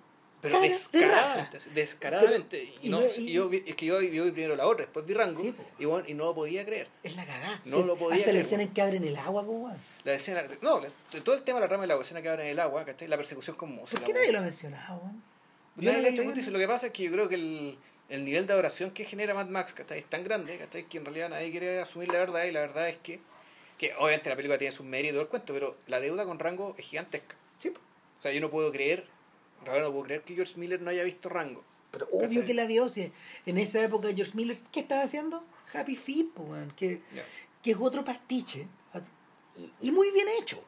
También es extraordinaria, ¿cachai? Es una gran película, weón. Mm. O sea, de, de- el pastiche ahí, el pastiche ahí es al nivel de las comedias musicales, claro, las y, películas musicales, y- sí. y las canciones pop, muy bien usadas, ¿cachai? Y también es un personaje que tiene que encontrar su identidad, todo lo que tú creas. Ya, claro. O sea, y, y el viejo, no sé, pues, leyó muy bien esas lecciones. De hecho, para estos efectos, Rango tiene cosas de Happy Feet. No muchas, pero tiene. Y. porque es previa. Entonces. Y, y, y, a su- y- y Rango también tiene cosas de Babe. Ya. Eh, sobre todo sobre todo esta idea de que en el fondo el chanchito siempre se está enfrentando como grupos cerrados, donde él tiene que integrarse.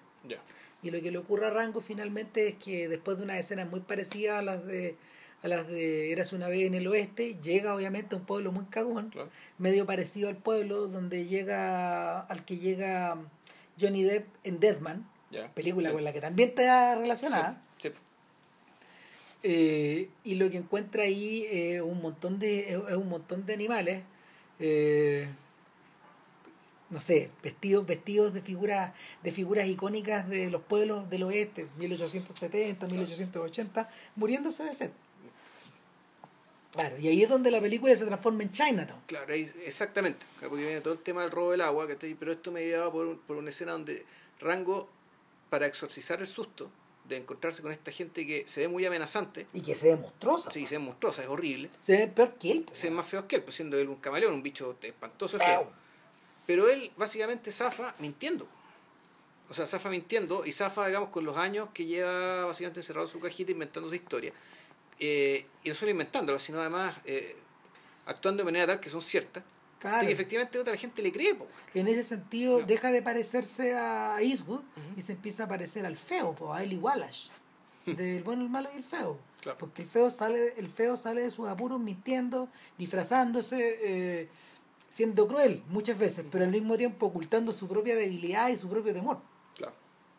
Entonces, lo que, lo que ocurre acá es que por ese motivo termina convertido en el sheriff del pueblo, a sabiendas todos de que esa es la pega más peligrosa y la que tiene menor Me- menor sobrevida. pues, menor sobrevida, claro, puedes morirte el otro día, por- con la cantidad, con la cantidad de con la cantidad de, de enemigos y con la cantidad de peligros que hay. Claro, y el, y el malo, ¿cachai? Es un malo que es como que es una tortuga. Es bicho Noah Cross, paciente. po, weón. Noah Cross, el personaje, es, es John Houston en Chinatown. Es Habla, eso. habla lo mismo, weón. Sí, mismo. habla lo mismo, pero, Tiene hasta, tiene hasta diálogos que están copiados. Eh, pero al mismo tiempo un personaje de los Cohen. es que todos estos Sí. son personajes de los Coen. Mm. O sea, y ahí nos topamos, ahí nos topamos, a- ahí nos topamos en que en que los mismos Cohen utilizan el pastiche. Lo mencionamos alguna vez a propósito de dónde está hermano. Ya, sí. Eso es un pastiche. Lo mismo que, lo mismo que para ciertos efectos es el Gran Lebowski y lo mismo que para hartos efectos es, es The Hot Soccer Proxy. Ya. Eso, es un- ¿Te acordáis que la Sí. película de Lula U? Mala, pero Sí. es un pastiche. Nada mala. Eh, que nuevo. O sea, no es la gran cosa, en realidad, es que Eh, ese es el punto. sí. O sea, no es una película mala, pero claro, si tú le decías, esta cuestión está firmada por los Cohen, sí, esto está por debajo de lo que hacen los Cohen. Claro. Eh, ojo, de hecho, a todo esto con, con los, los que vayan a ver la gran apuesta, The Big Short, que, que utiliza muchos de estos conceptos pero y, y, y estos formatos para, para hablar de la, de la crisis subprime. Ya. O sea, me gustaría echarle una mirada al libro de Michael Lewis, pero me tinca que es medio parecido. Puta, en realidad yo el, el tráiler, es un tráiler bien majadero. No, pero es que el trailer no se Sí, parece a la película. Claro, el, el tráiler es un tráiler bien majadero, como tiene que explicarte muy rápido qué se trata la weá, meterte que, que, que la weá parezca thriller, cuando en realidad, sin em- puta, como que vende parecer un poco de thriller, pero en el fondo una película es una picaresca, po. Sí, totalmente. Sí, pues sí. si el- eh, para estos efectos es la continuación del logo de Wall Street. Claro. Con toda la gente que se preguntaba de que por qué el logo de Wall Street terminaba en los 90, esta weá sigue la historia justo Claro. ahí, pues, justo ahí. ¿Cachai? Y, y transcurre como en un lapso de 10 años casi. Ya. Bueno, pero volviendo, volviendo al, volviendo a Rango, eh, una vez que se encuentra con este viejo y lo que el viejo, lo que el viejo quiere en principio, lo que, lo que la tortuga parece querer controlar en principio, obviamente a los matones del pueblo, Claro. muy parecido a todo a, muy parecido a todo de nuevo a Mad Max. claro. Eh, pero en último término lo que la, lo, lo que la tortuga persigue es controlar the future Claro. que es lo que le, que es lo que le dice Noah Cross en Chinatown a, aquí, a, a Jake Gittes, eh, Jack Nicholson. Sí. Claro, lo que yo quiero controlar, señor Gittes, es el futuro. Eh, es más que el agua. Eh, es el destino de esta Claro. gente. Controlar, controlar, controlar sus emociones, sus vidas, no sé, su- sus aspiraciones, sus límites, etcétera. Entonces, tener los muertos de sed, puta, es esencial. Claro. Y, y ahí es donde ahí es donde por un rato la película revierte a la estructura tradicional del héroe, Claro. de la gesta del héroe, donde en el fondo Rango, que pareciera ser el más débil de todos, eh, empieza a entender para qué está ahí. Claro. O sea, em- empieza a creer sus propias mentiras. Claro. y la empieza a creer de verdad, empieza a comportarse como tal, se comporta como un héroe de aventura, está la escena extraordinaria, está la persecución aérea pues, con los bichos que está copiada, pero, o sea, que fue copiada por Mad Max, Puta, sí, ¿cachai? hasta el cierre, hasta cómo se Hasta el resuelve la cierre, situación, Cuando, cuando, botan una piedra, cuando, po, claro, weón. se, se pitean el, el pórtico, ¿cachai? Puta, esa weá era vergonzoso, man. O sea, decís, weón, se pasó este conche su madre, weón. Faltó el guitarrista, weón. Pero no se el- había, Puta verdad, weón. si había, weón, si tocaban la había un weón tocando la cabalgata de las Valquirias, po. verdad, weón. Y, y el pero por otro lado, pero por otro lado, eh, yo creo que la película, la película va más lejos y anticipa la siguiente en el fondo, cuando, cuando, cuando estos sujetos se suben arriba de estos emu, porque no cabalgan Sí. arriba obviamente cuando unos callos. Claro, eso como unas palomas, ¿no? como una, una- no, una suerte de mini emu, unas cosas chiquititas como eh, y, y, el, y, la, y la cabalgata que empieza extraordinariamente vívida, van rajados. ¿A dónde vamos? Puta, no sé. No sabemos, es que... Claro, y, y, y, ahí, y eso atiende, no sé, no solo al absurdo, sino que a esta idea de que eh, el, el lugar común de estas películas o es, es tan aceptada, eh, la velocidad es tan Claro. aceptada como un lugar común en estas películas, el movimiento permanente, que, que en realidad, en último término, no importa dónde va. Y de hecho, eh, es el problema principal de, de para ciertos efectos de la, de, de la veracidad de, de, de episodio 7, que, que se deja atrapar por su propia velocidad, por, ser su, por su pixaritis, a tal, a ta- con, con tal pasión que, que por unos momentos la aventura pierde el sentido. Que es lo que le ocurre a Rango cuando empieza a cabalgar hacia la nada y los guanes se tienen que devolver al pueblo a pensar que chuchas hacen. Y en vez, y en vez de ir cabalgando, se meten, a, se meten bajo la tierra que, que no es la solución obvia en el fondo. Y ahí la película, no sé, se transforma en algo parecido a... Hay algo del Hobbit, pero también hay algo de, de John Carpenter. Claro, y, y, además está, y el pastiche también le agrega todo el elemento, digamos, de lo, de moderno versus lo antiguo, de, de los valores del mundo moderno versus los valores del mundo antiguo, eh, que están en, puta, que también van a estar en la película siguiente, digamos, en el Llano Solitario, pero que, ir, ir volviendo con John Huston, digamos, que está ahí, ahora John Huston el director, el juez Roy Bean, Sí. yo diría que es como la película seminal que está ahí para eh, que esa es la película, no sé, no sé si fue la primera, pero creo que es la más importante y la más elocuente, ¿cachai? que se hace cargo básicamente de la, la mirada pesimista de lo que significó la llegada, entre comillas, de la civilización, o sea, de los trenes de la iglesia y del Estado, ¿cachai? a lo que era el salvaje oeste. Claro, eh, el, en el caso de Roy Bean y en el caso del pequeño gran hombre, que utilizan el oeste como... Y en, y y en último término, el caso de Buffalo Bill y los indios, esas tres películas, esas tres películas utilizan todo esto que tú estás diciendo, pero al mismo tiempo teñido de teñido de la crítica liberal de izquierda, Sí, de finales izquierda. de los 60 y, Exacto. del- y de principios de los 70. Eh, es una reelaboración de todo ese mundo. Sí. Eh, y, y es por eso es por eso que muchas de estas películas eh, en su momento fueron clasificadas abiertamente como comedias cuando cuando los gallos tenían que promocionarlas comedia no siendo No, po. Sobre todo en el caso mira en el bueno, Roy Bean tenía cierta Tiene- cuestión, que da- Ah, hay cierta ah, cosa, cierta apelación a lo grotesco, a lo hay exagerado. elementos de Sí, slapstick y sí. todo eso y, y sobre todo pero pero ahí Pero pequeño gran hombre. no pequeño gran pero otra cosa no es otra cosa o O el- sea, efe- es que el personaje, efectivamente, el personaje es un, es un pícaro, digamos, ¿cachai? Es que pero es pero todo, el tras, todo el trasfondo de lo que vive él es absolutamente trágico. Claro ¿cachai? pues, es un, Es una tragedia gigantesca. po. es- un, es un un genocidio. genocidio. po, es un genocidio. O sea, el, en el caso de Roy Bean, lo que tenía de slapstick, lo que tenía de, de farsa, todas las escenas, eh, era su, era su propia ordenación teatral, porque en el fondo era un relato de alguien, Claro. que era un era, era, eran estos cuentos, el, el- el- esta idea del tall tale de los gringos, ¿cachai? De esta idea de que te están contando una historia El llano solitario es eso también. Pues, sí, Claro, por, y por de- y de- te Sí. están mintiendo al mismo Mm, tiempo, y, y te están embolinando la perdiz, o te están entreteniendo, esencialmente es eso. Donde la al final no, no, no importa entonces si la wea es cierta o no. ¿cachai? Importa una raja, claro.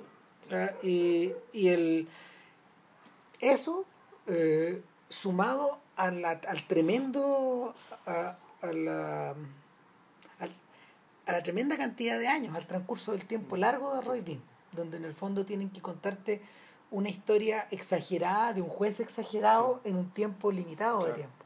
El juez se sale de la película hacia afuera ¿cachai? y, y, y sus enemigos se, se salen de la película hasta tal punto de que este uno de los el, el enemigo máximo y, y más a ver, el enemigo más más más estrambótico del cual Roy Beam es un sujeto vestido de blanco como estos Que era el vino, ¿no? Este, chi- Era- este este, el weón más malo, ¿no? Era ese. claro ni El cuando- que se comió un caballo. Claro, así Ya, de malo, sí. Y cuando, y cuando lo, cuando el juez Bim lo derrota, eh, este weón lo mata y le queda un agujero en el Claro, y la, y la cámara filma eso, filma a través del agujero. Filma a través del agujero. Sí. Entonces tú decís, ya, ok, ya estamos en el terreno de Tex Avery. Aquí se fue toda la mierda, claro. Claro, ya, Tex ya. Avery, descendiente del juez Roy Bean. A- A, todo esto. sí, a todo esto, sí. Claro, entonces, entonces ya, claro, ya entramos, ya entramos en el terreno de la parodia total. Y, y el yo siento que, yo siento que Rango nunca de, nunca revierte la parodia. No, revierte a la comedia, revierte, no sé, a- al mito, a todo lo que tú queráis, Sí. pero no alcanza a revertir a la parodia. De hecho, los personajes, los personajes, por más monstruosos que parezcan, no son paródicos. no. No, no te estáis burlando de ellos. No, no, y no, y no, y, y- y tú a través de ello no te parece estarte burlar- burlando de alguien. Sí te llama la atención, sí, la excesiva credulidad y la ingenuidad de estos personajes. ¿Cachai? Que ya tú no sabes si que te estés eh, pero es tan extrema su credulidad y su indefensión ante, ante, ante la tortuga, digamos, ante el alcalde, que ya más que risa es una cuestión que te da pena, te da, te produce un poco también el reflejo respecto a la realidad. ¿cachai? En el fondo aquí la cuestión funciona respecto, ya, eh, cómo esto caricaturiza el mundo, pero para mal, no para que te riáis. ¿cachai? No, no para generar este efecto cómico. De hecho, de hecho eh, a propósito de eso, la gran apuesta eh, te lo refriega una y otra vez en la cara. O sea, te dice eh, lo que están haciendo con ustedes, con, con la- ustedes, gente que trabaja, que se levanta los lunes, es un crimen. Claro. Los están liquidando. Mientras ustedes están preocupados por el peinado de Kim Kardashian o del weón que sea, está pasando esto. Y ustedes no lo están viendo. Y nosotros nos estamos riendo. ¿Cachai? Y, y el que a todo esto es el tenor de el tenor de varias columnas publicadas hoy día a propósito de la evolución de los supermercados. Sí. ¿Cachai? A propósito de eso, o sea, esta sensación de que te están, de que te están cagando. Pero por todos lados. Por claro. todos lados. De que, de y que- todo el día. Exacto. De que, de que te está- de que están jodiendo contigo. De que están jodiendo con tu futuro, con Claro. tu familia, etcétera Y, y en rango, si tú lo, si tú lo, si tú lo desnudas de todo eso, hay un llamado a eso. Sí. Hay un llamado, digamos, a que, ok, está pasando esto. Mm, Es notorio que Rango aparezca justamente en 2011, cuando la crisis suprema lleva tres años. Claro. Y en el peor momento, 2011, 2010. 2010, claro, 2010, 2009 es el peor momento, es el peor momento de la de la crisis donde la donde la pobreza y la y la, la indefensión y no sé, pues el el, la- el tejido social se empieza a deshacer, se empieza a deshacer no solo eh, no solo en la realidad, sino que en último término también en la, en la ficción de los mismos americanos. O sea, es tan heavy eso que en ese momento solo los, solo los documentales se encargaron de esto. ¿Cachai? Las películas, las, las películas de Ramin Barani, por ejemplo, Bahrani, eh, que, que tratan del tema, eh, aparecen de- después. La gran apuesta aparece después. O sea, puta, de hecho, para mí ese fue un tema. O sea, el, la incapacidad de poder de, de- de poder responder ante ante lo que lo- ante lo que la gente estaba sobre viendo todo de poder reírse, ¿cachai? Porque el. Claro, todo, todo esto fue a partir de una vez que yo, puta, por el, el, el Miguel, el, el cabro con el que hicimos la, el, el podcast de. de Freud De Zizek, ah perdón de Chicha el de sí. Zizek, claro. Un día dijo, puta, está haciendo un, está, hicieron un ciclo de cine y psicoanálisis. Y yo me matriculé con Goodbye Lenin. Entonces yo, puta, yo sin ser, sin saber nada de psicoanálisis, sabiendo muy poco. Pero la idea es que como la web está llena de psicoanalistas, yo no voy a hablar de psicoanálisis. ¿cachai? Entonces, puta, yo, ¿cuál fue la beta que le encontré a la cuestión? El tema del humor.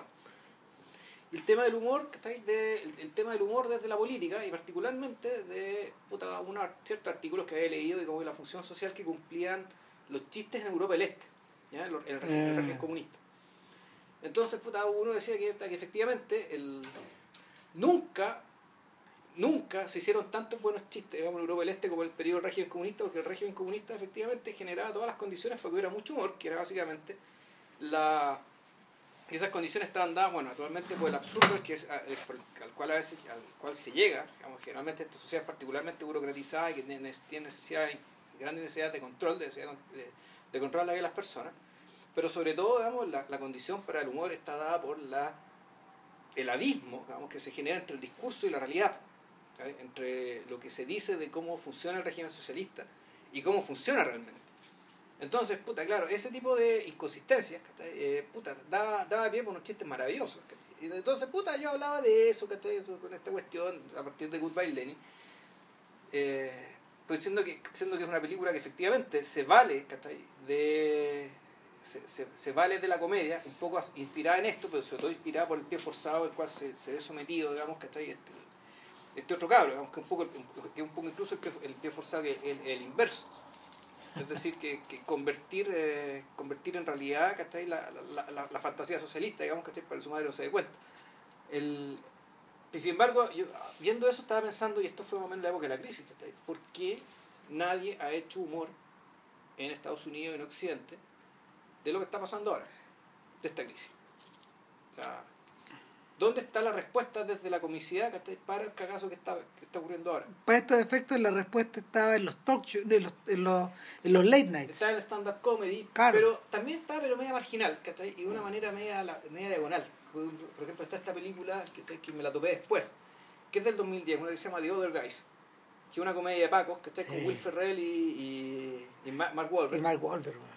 Que es una comedia muy divertida, pero, como la callampa pero muy divertida o sea, es una hueá de película, pero Sí. muy divertida dentro de la hueá de película que.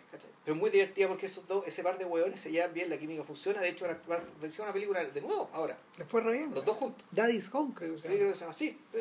Y pero el punto está en que El Palo eh, es una película que tiene que ver con millonarios y qué sé yo, pero que es una película que no- igual no fue capaz de meter el cagazo directamente en la trama. Al punto de cuando se acaba la película tenían que poner mensajes respecto al nivel del despojo, digamos, que generado por los capitalistas, digamos, y por los ejecutivos de Wall Street, bla, bla, bla. Pero eso no lo pudieron integrar muy bien en la trama, sino que tuvieron que recurrir a frasecitas, ¿cachai? Ya en los créditos finales. claro ¿Cachai? o- o sea, así de desarmados estaban estos hueones, ¿cachai? Para abordar desde el humor eh, el flor de cagazo que tenían. ¿Cachai? O en el caso de Rango tuvieron que apelar a esta metáfora bien compleja, weón, ¿cachai? De- Y Scorsese lo que terminó haciendo fue hablar de lo mismo, pero un episodio distinto. Y de un personaje distinto. Pero Eh, supuestamente está hablando de eso. Pero el- está hablando de, de- de otro, de, de otro nombre propio, ¿cachai? Que hizo sus cagas en otra época. ¿cachai? Sí, yo, yo tengo la sensación de que parte de eso también se, se nota filtrado en las películas de David o Russell. Pero, pero es donde, donde el, donde el eco, donde el, el ojo está puesto está en el, en la insanidad social que esta weá está produciendo. Sí, ¿cachai? ahora, puta, pero es que pero al mismo tiempo bueno, Russell uno sospecha que esa insanidad social igual estaba. ¿cachai? Sí, Si- vale él la utiliza como materia prima de todas sus películas. Claro, o sea que él ya, ya es un rasgo, un, rasgo de la vida moderna, digamos, y una modernidad que empezó por lo menos en los años 50, ¿cachai? Si es que no Claro. antes. Ahora, eh, en el caso de Rango, en el caso de Rango, como está, como, como está tan apegada al mito del héroe, como está tan apegada a la, a la estructura de, de las películas de, de las películas de venganza Claro. de los western italianos, al punto que, no sé, pues llega un momento en que también se lo da por muerto, ¿cachai? También se lo eh, eh, el mismo, el mismo Llega un momento en eh, que es desenmascarado. ¿cachai? claro. Que es un momento feroz, ¿cachai? Que, está, que también tú decís, esto es demasiado para que lo vea un niño. Esta otra cosa que tú decís, bueno, esto es demasiado fuerte. ¿No te acordás que te dije? Pues, es muy Sí, heavy. es muy heavy. Los niños la pueden pasar bien, pero llega un momento de que probablemente se desconcierten. O sea, y que si realmente entienden lo que está pasando, ¿cachai? Eh, puta, van a sufrir mucho. ¿cachai? Van a sufrir como cuando el chavo lo echaban de la vecindad, ¿cachai? Más o menos, Claro. Así de fuerte. pues. es un, claro, es un momento donde Rango queda en pelota. No, no hay. Y él mismo, él mismo se despoja de las cosas. Mm. Y, y allá tiene que acudir, allá tiene que acudir eh, el propio, el propio fantasma de Clint Eastwood para. ¿Por qué, puta? Ya le habrán propuesto Clint Eastwood que pusiera la voz. Pues la voz no es de él, es de No. Timothy Olyphant. Claro, no, pero Oliphant le, le- le imita a la perfección. No era necesario, pero. Yo pero creo que sí. lo- Hubiera- lo- haría- para mí habría sido bueno que fuera el mismo Eastwood. Que, que, que yo- le- que yo le- por que en el fondo que además. Porque eso al significaría. principio tú pensás que es él, weón. Sí, después te das cuenta que no. Pero No. es que el punto es que. Porque era- hubiera sido importante. No sé si importante, pero. Si Eastwood pone la voz, es porque le da la, la bendición a la película también. Claro. Y no lo hizo. No sé si porque nunca le interesó, porque no se le dijeron, no se atrevieron a preguntarle, ¿cachai? Anda a saber. ¿Quién sabe? ¿Quién sabe? Ahora, eh, Eastwood imitó a su personaje en Gasparín, weón. Aunque tú no lo creas. En los 90. Ya. Fue un favor para el estudio porque era de la Warner. Ah, ya. Claro, pero. Fue una gauchaza, güey. Claro, claro. Pero era, era una weá para reírse nomás, para hacerla rápido y para cagarse la risa. Pero. O sea, entró al estudio de grabación, grabó sus tres, cuatro líneas, le pagaron sus, sus buenos miles de dólares y listo, Claro, ya fue. claro. Ya. Y el. El rollo es que cuando finalmente Rango regresa, eh, son los otros personajes los que quedan desnudos. Mm. Y de ahí, y de ahí para adelante, de ahí para adelante la, la propia película, la propia película regresa como al camino natural de, Sí. de esta clase de producciones, pero con una, con una, con una salvedad. El tema de Las Vegas, en el fondo. Claro. ¿cachai? Y es que, y ahí es donde, y ahí es, y ahí es donde queda claro eh, que la, la metáfora, la metáfora de que, la metáfora de estos animales, de esta, de estos, de estos despojos de carretera en el fondo, eh, que nadie quiere tocar, Mm.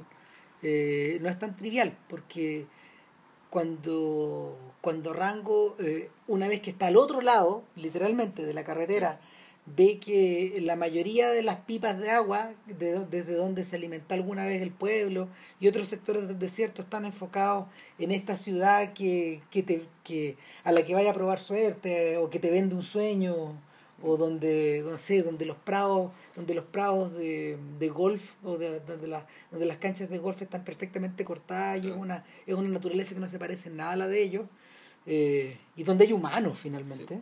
O sea, donde hay una- Eh, y el alcalde quiere la hacer una metáfora especie- queda desnuda, pues. O sea, claro, el alcalde quiere hacer una, unas vegas chicas, digamos, para animales, en el fondo. Claro, Pero ah, lo que están diciendo es que el país entero se está convirtiendo en un casino. exacto. Ahí donde, y, y, y el Y que fondo- tú no estás invitado. O sea, no está invitado. No estás Pero- invitado a sentarte a la mesa de Blackjack. Claro, no solo eso, sino pero cuando, cuando el país se convierte en un casino, digamos, ¿cachai? Eso quiere decir que tu, tu pensión, digamos, está siendo jugada en el casino. ¿cachai? Ujú. Eso es lo que pasa con nuestra FP de todos los hueones, ¿cachai? Que están todos los hueones para tener unas jubilaciones de mierda, ¿cachai? Porque más allá de que si pierdan ganen el casino, ¿cachai? Sigue siendo el casino, pero bueno, el buen que te representa, como se lleva, se lleva toda la comisión.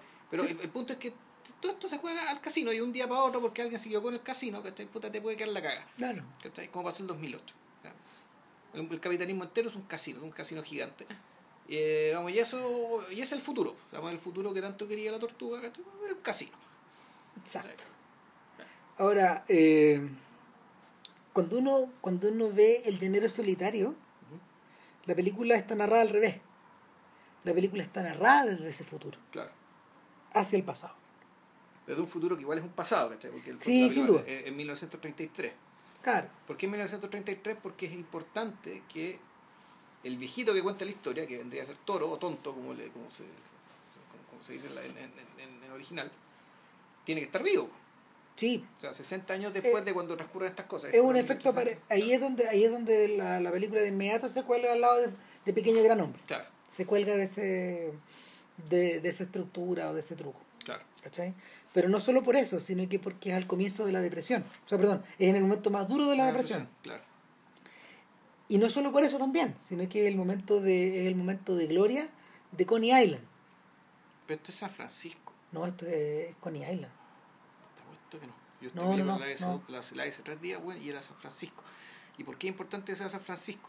Pero Porque... yo siempre pensé que era Coney Island por los jueguitos de Coney Island. Porque, no, no, si era, eh, si mal no recuerdo, Ajá. es San Francisco. Y es importante que sea San Francisco porque San Francisco es el lugar al cual se va a llegar con el tren que están construyendo. En cualquier caso, eh, sea un lugar... o sea, te, te compro más, de hecho, tu San Francisco que mi Coney Island. Pero pero en, en cualquier caso es la es el, momento, es, el, es el gran momento de gloria de lo que los gringos llaman el carni. ¿cachai? toda la cultura del El carnaval Carnival, de, del parque de diversiones pero no del parque de diversiones digital ni No, no, no, no, no Disneylandia es el mundo que existe antes Claro. es, el, es el mundo heredero del oeste es el mundo creado por Buffalo Bill finalmente y su show y su Sí, show de, de artistas de- transumantes que del circo, de Barnum, que y, tiene un poco y- de eso. y para estos efectos, toro o tonto eh, eh, es el último vestigio Claro. De, de esos primeros pioneros. Claro. ¿Cachai? El equivalente indio de Buffalo Bill de los indios, ¿cachai? que Y está el- convertido en un, eh, Tal en cual. un número de reacción Y al mismo tiempo, al mismo tiempo, eh, es un. Es, es el un cobar de Robert Ford. po. claro, al mismo, tal cual. Al mismo tiempo es una. Es una especie de. es- no sé, yo me lo imagino como una ventana que una ventana del Fencijá, weón, que fue alguna vez muy bonita, que está a punto de caerse y es una ruina. Y eso es el de viejo, Sí. que está como arrimado en un rincón y este cabro chico que se acerca a él una Disfrazado vez de que- vaquero. disfrazado de vaquero, De llanero solitario. disfrazado de llanero solitario. No olvidemos que el llanero solitario en esos días era un programa de radio y después y después fue, o sea, primero nada, primero que nada era una figura de folletín, después fue un programa de radio, después fue un, un- Después fue un cómic. claro, de- o sea, no, y fue un cómic, fue una es un poco parecido a lo que le ocurre con la, lo que le ocurre con The Shadow Que, que rápidamente atraviesan todos estos formatos. Orson Welles era la voz de The Shadow en la radio. Entonces, el, el niño es una persona que se compra toda esta entretención de la manera más, más simple, más inocente, eh, más alegre y más energética. ¿Cachai? Pero al, al- ¿qué tiene al frente? Tiene al frente su futuro, tiene al frente un anciano, tiene al frente una ruina, a un viejo, a un vestigio, Primero tiene a un recuerdo. Primero tiene animales disecados y después tiene este viejito que no se mueve. Y que en algún momento se mueve. Y efectivamente, puta, ya es una persona. eh, y que Parece un que diorama al principio. Claro. Te parece una figura de cera. Claro, y eso, eso es brillante, porque, porque de algún momento cuando, cuando, la, cuando el, el personaje comienza a moverse, la película comienza a moverse. ¿Cachai? Eh, eh, en esa época, en esa época, en el año 33, donde existían los primeros western parlantes, ¿cachai? Donde, no sé, encontraron pega desde Randolph Scott hasta John Wayne y un montón de otra gente que apareció otra vez más tarde en películas pero pero era lo más barato que tú podías que tú- a lo que tú podías eh, eh, aspirar si querías y entrar por un por, por, por, no sé por alguna rendija a, a esta industria de aventura te metías por ahí Ya. ¿cachai? lo que necesitabas era saber cabalgar weón, puta. algunos de esos gallos eran vaqueros o gente de artistas de rodeo Claro. muchos de ellos y y eran artefactos que se movían nomás, que, que, que duraban a veces 50 minutos, 60 minutos, entonces tenían que, estaban, estaban, ¿cómo se llama? Estaban condenados a avanzar, avanzar, avanzar, avanzar, a cortar, a cortar por las ramas, a, a hacer un artefacto nada más que de entretención. Y cuando el relato del indio parte es un poco eso, po, vemos de inmediato al llanero rajado po, por la pradera, prácticamente corriendo sin sentido, para cualquier lugar, para la izquierda, para la derecha, para adelante, para atrás, no sé, saltando, volando. Y ahora, lo que sí tiene, lo que sí tiene el llanero solitario y probablemente la daña para estos efectos es que es una producción que está concebida en gran escala, tal vez eh, tal vez incluso en mayor escala que los piratas. ¿Cachai? Probablemente sí. Eh, no solo en el despliegue técnico, sino que al mismo tiempo en esta idea de filmar un horizonte sin límite y gastarse mucha plata, weón, creando esto, creando, no sé, esta, estas imágenes sacadas de rango, weón, eh, Sí. pero con personas. Claro. ¿Cachai? No, y toda la, y toda la escena de acción con, con, con los trenes, weón, ¿cachai? Que son. Puta, Topsy Turvy, weón. Sí, pues, no, disparates. De hecho, hay Son que son tan disparadas que tienen que hacerlas digital y no se toman la molestia de simular lo digitales que son. Bueno, así van, lo mismo. Pero hay otras que son reales y también son muy reales. Entonces, El- toda esta cuestión, cuando se les ve el vagón encima, ¿cachai? Es el vagón de verdad, pues, weón. Sí. El principio, cuando se conocen los dos. Bueno, ahí empieza la historia de cómo se conocen eh, el llanero solitario y tonto, donde el verdadero tonto es el llanero solitario y es un personaje que se mantiene estúpido buena parte de la película. En el fondo, uno podría decir que la historia es una historia de iniciación. ¿cachai? Es un- es un- es en la cual el llanero solitario básicamente se da cuenta de por qué tiene que ser un llanero solitario y no un sheriff convencional. Claro, es una historia de iniciación o una historia de origen, como uno lo quiera llamar. Pero, pero lo que lo, lo que hacen, lo que hace Berbinsky y en este, en esta pasada y sus guionistas eh, es utilizar en el fondo el personaje de Orlando Bloom, Claro. ¿cachai? de los piratas y ponerlo al centro.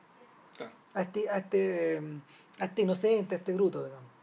¿Cachai? Eh, o- y claro, para estos efectos es un abogado que está viajando al Claro. oeste, volviendo a su casa. Claro, el hombre que Bla, bla, bla. balas, ¿cachai? Bla, bla, bla. Bueno, eh, prácticamente no tiene mucho interés weá. Si, en- el fondo es como el preludio para poder volver a para poder para, para, para hacer que los tipos cabalguen atrajados weón.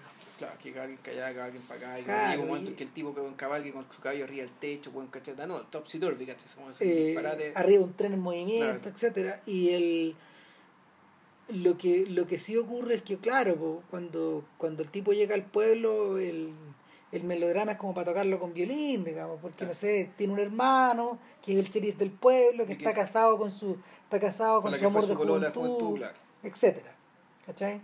Y este sujeto que conoce bien el oeste al mismo tiempo está viviendo Rango, pues, está Claro. viviendo en ese pueblo, en el pueblo de Rango, y en el pueblo de Rango obviamente se lo van a echar, pues. Sí, o sea, está todo hecho para que la, la máxima autoridad, también de nuevo, que se lo quiere pitear. po. Claro. Y para estos efectos, la máxima autoridad está coludida con, con- está coludida con los dueños de los trenes. Con lo de los trenes, o sea, más que, o sea, él es un empleado de los trenes, en Sí. el fondo es un tipo que su pega es dejar todo pacificado generar todas las condiciones, ¿cachai? Para que los trenes puedan llegar sin ningún problema. Y las condiciones implican cierta tranquilidad, pero en realidad lo que implica es poder echarse a los indios. ¿Sabes qué? A propósito de eso, considerando de que, a ver, en el mito de los americanos y en la historiografía americana, la idea del tren, la idea del tren es esencial para trasladarse al oeste. Claro. Tanto así que, no sé, po, ha habido epopeyas así del cine, del cine mudo como El caballo de hierro de John Ford, o ha habido, no sé, po, al, principio, o al principio del sonoro hubo películas como Union Pacific, que creo que es desde Mil, que, que glorificaban un poco este proceso. Eh, En el caso de Ford al mismo tiempo hablaba de lo bruto y lo cruel que fue, pero nunca se magnificó esta idea de la... O sea, nunca se explicó bien esta idea de que cruzar de cruzar el país en tren de un, de un, de un lado a otro al mismo tiempo eh, implica dividirlo o implica implica crear enormes bolsones de riqueza para unos pocos y un montón de un montón de problemas pa- para muchos. ¿cachai? Eh, curiosamente la casa en la pradera el, la, todo el storyline final tiene que ver con que un tren va a destruir Walnut Grove Que va a llegar el tren, ya. Claro, y estos huevones, para evitar que llegue el tren, weón, dinamitan el pueblo y lo destruyen todo, weón. Y, y se echan el pueblo. Ya. Hay había una razón especial, porque en, el en ese caso Michael Landon él no quería que volvieran a utilizarse nunca más los mismos sets. Entonces Ya. él mismo los destruyó en cámara. Ya. eh, súper violenta. Mm. Porque al mismo tiempo estáis dinamitando un espacio que no solo habitaban los actores, sino que al mismo tiempo eh, poblaba las fantasías de tu audiencia. Pero en el, en, en- en- llama la atención que llama, llama muy la atención de que hay muy pocos directores que por ejemplo hayan hablado de la ¿cómo se llama? de la idea del mismo tren como una fuerza de la reacción. El emperador del norte es una de ellas en el Emperador del Norte, que es el nombre del tren, eh, lo que hace Ernest Borgnine, que es, el, que es el gallo que es el inspector del tren, es ir cazando a los vagabundos que se suben. Y su enemigo mortal es Lee Marvin, el vagabundo, el rey de los vagabundos. Y, y claro, pues una, es, un, es un filme contracultural. Abiertamente contracultural. Arriba un tren en movimiento fascinante, pues, gran película. Y claro, pues, el punto, el punto acá es que esta película los demoniza abiertamente. Sí. O sea, los demoniza más allá. no- si el tema en realidad no es el tren en sí mismo, el tema No. es que el, aquí el problema era que para que el tren pudiera pasar, tenían que perpetrar un genocidio. Que era exterminar al pueblo comanche. Así nomás. echárselo. Echárselo a todos. Y- Y, así fue. Entonces, Y ahí es donde entra tonto. claro, entonces. eh, y todo esto porque, eh, en parte porque necesitaban que pasara el tren y además por la, por la movida propia que tenía este alcalde, que era un tema que había, detect- había detectado un mineral de una mina de plata. Con la ayuda de Tonto, ¿cachai? Cuando era niño lo emboscó, entonces efectivamente es una historia de venganza de Tonto, por un lado. ¿Cachai? Y esta es la historia de iniciación del fondo de desvirgamiento mental, ¿cachai? De, de, del llanero solitario, que está bien interpretado por Armie Hammer. A mí me gusta Sí, actor, no sé si es bastante bueno. bien. Sí, el, el, lo que, curiosamente, eh, Arnie Hammer al ponerse el antifaz está quitando el antifaz. Mm. No, al ponerse el antifaz está quitando las anteojeras. Claro. ¿cachai? Eso es lo que pasa. Mm. O para poder observar la realidad tal como es, Tiene que ponerse antifaz. eh, exactamente. Claro. ¿cachai? Tal cual. Mm. Eh, a ver, esta metáfora, obviamente, es bonita la metáfora, pero en absoluto es nueva. Si, si esa metáfora, esa, esa es la metáfora esencial de Batman. Lo que Sí. pasa es que los guanes se olvidan. Claro, Cuando lo montan. Claro. Y por lo tanto, pero bueno, en realidad la mejor metáfora es, es más potente en el, en el Rorschach de Alan Moore. Donde ahí la cuestión ya, ya ahí, ahí la cuestión salta para ot- a, salta A otro otros nivel, niveles, digamos. claro, o sea, pero es eso, sigue claro. siendo eso. Exactamente. Cuando ahí- cerraron los ojos, no, era, es y cuando abrí los ojos era Ro- Rorschach. ese- esa es la imagen consular. ¿no? Claro, O sea, el, el canon. claro. Eh, pero entonces está eso, ¿cachai? Está el tema del exterminio del pueblo. De fondo, es, es una cuestión que también se le debe mucho a Avatar, fíjate. Sí, siendo Avatar también un pastiche totalmente. Desver- desvergo- desvergonzado. devuélvase el podcast que, que que hicimos sobre Avatar, que, que claro, que entendiendo que la película es una vitrina, una tecnología, ¿cachai? Ta, ta, ta, ta, bueno, y que por lo tanto, efectivamente, este tipo de historias son particularmente funcionales para estos fines. Eh, por su poder metafórico. Sí. No, y también por el hecho de que dado aquí lo importante, bueno, lo importante es que igual hayamos, en, la, en la tecnología, en la historia no importa tanto inventar una historia que tenga un montón de cosas llamativas que la gente reconozca, de modo que en vez de estar pendiente de la historia, en el fondo esté pendiente, ¿cachai? Del, del, del 3D. En el caso de Avatar. De lo, que se- de lo que puedes ver con el 3D. Y Entonces, efectivamente, hay una escena que es equivalente a la destrucción del árbol, ¿cachai? Mm. En, en, en Avatar, que es, que, que es casi igual. Sí. Eh, de hecho, de hecho, el personaje de tonto y el rol que cumple Johnny Depp en esta, en esta pasada eh, tiene, a ver, tiene elementos evidentes de una película de revancha, porque en el fondo lo que, lo que él viene a cobrar Él un- tiene que pillarse a alguien, sí. Claro, alguien. él viene, él viene a cobrar una deuda, él viene a cobrar un mal, un mal hecho. Eh, al mismo tiempo, eh, ese personaje tiene características fantasmales. Sí. No es, no es casualidad eh, la pintura de su rostro. ¿Tú leíste eso o no? Que, que en el fondo está esta el, el rostro- la, la pintura la pintura facial de- del personaje está basada en un rostro icónico de, de mm, en una pintura muy importante americana Ya. de un, de un indio americano ¿cachai? y, y, y, y- Bueno, Depp está encerrado, encadenado o amarrado casi toda la película. toda la película Sí, y siempre con la misma postura, una, con una impasibilidad de, Puta. de, que resignación y entre que bueno, ya ha pasado tantas veces por esto, ¿cachai? ya no, da ahora ni ya pa- da lo mismo. no le da ni para la rabia, si en el fondo lo que tú ves, eh, y eso es la otra cosa realmente interesante de la película, es que eh, prácticamente eh, su, a ver, eh, es su, virtualmente su humanidad la que está en cuestión todo el rato, porque al principio él aparece casi petri- petrificado y, y adopta movimiento, ¿cachai? Durante la película su impasibilidad lo convierte en una figura que lo convierte en una figura inextricable tú no sabías lo que no sabías lo que está O pensando sea, eh, bueno, Johnny Depp dijo una vez vi un documental donde, creo un documental que HBO, donde los distintos actores hablaban de sus ídolos. ¿cachai? Entonces, como Michael Fox decían que para él su ídolo era James Cagney. claro ¿cachai? Y Johnny Depp, cuando le preguntaron, dijo "Oh, Buster Keaton.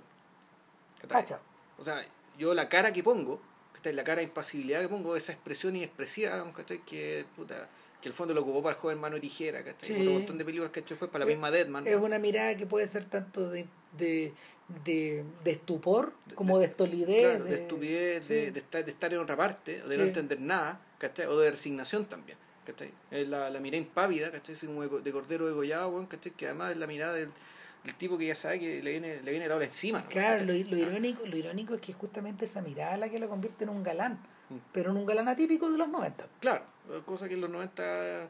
para acá Claro, ponte tú, en el- hay una película donde hace una especie de, de, de persona con retraso, sí que pololea con otra niña con retraso.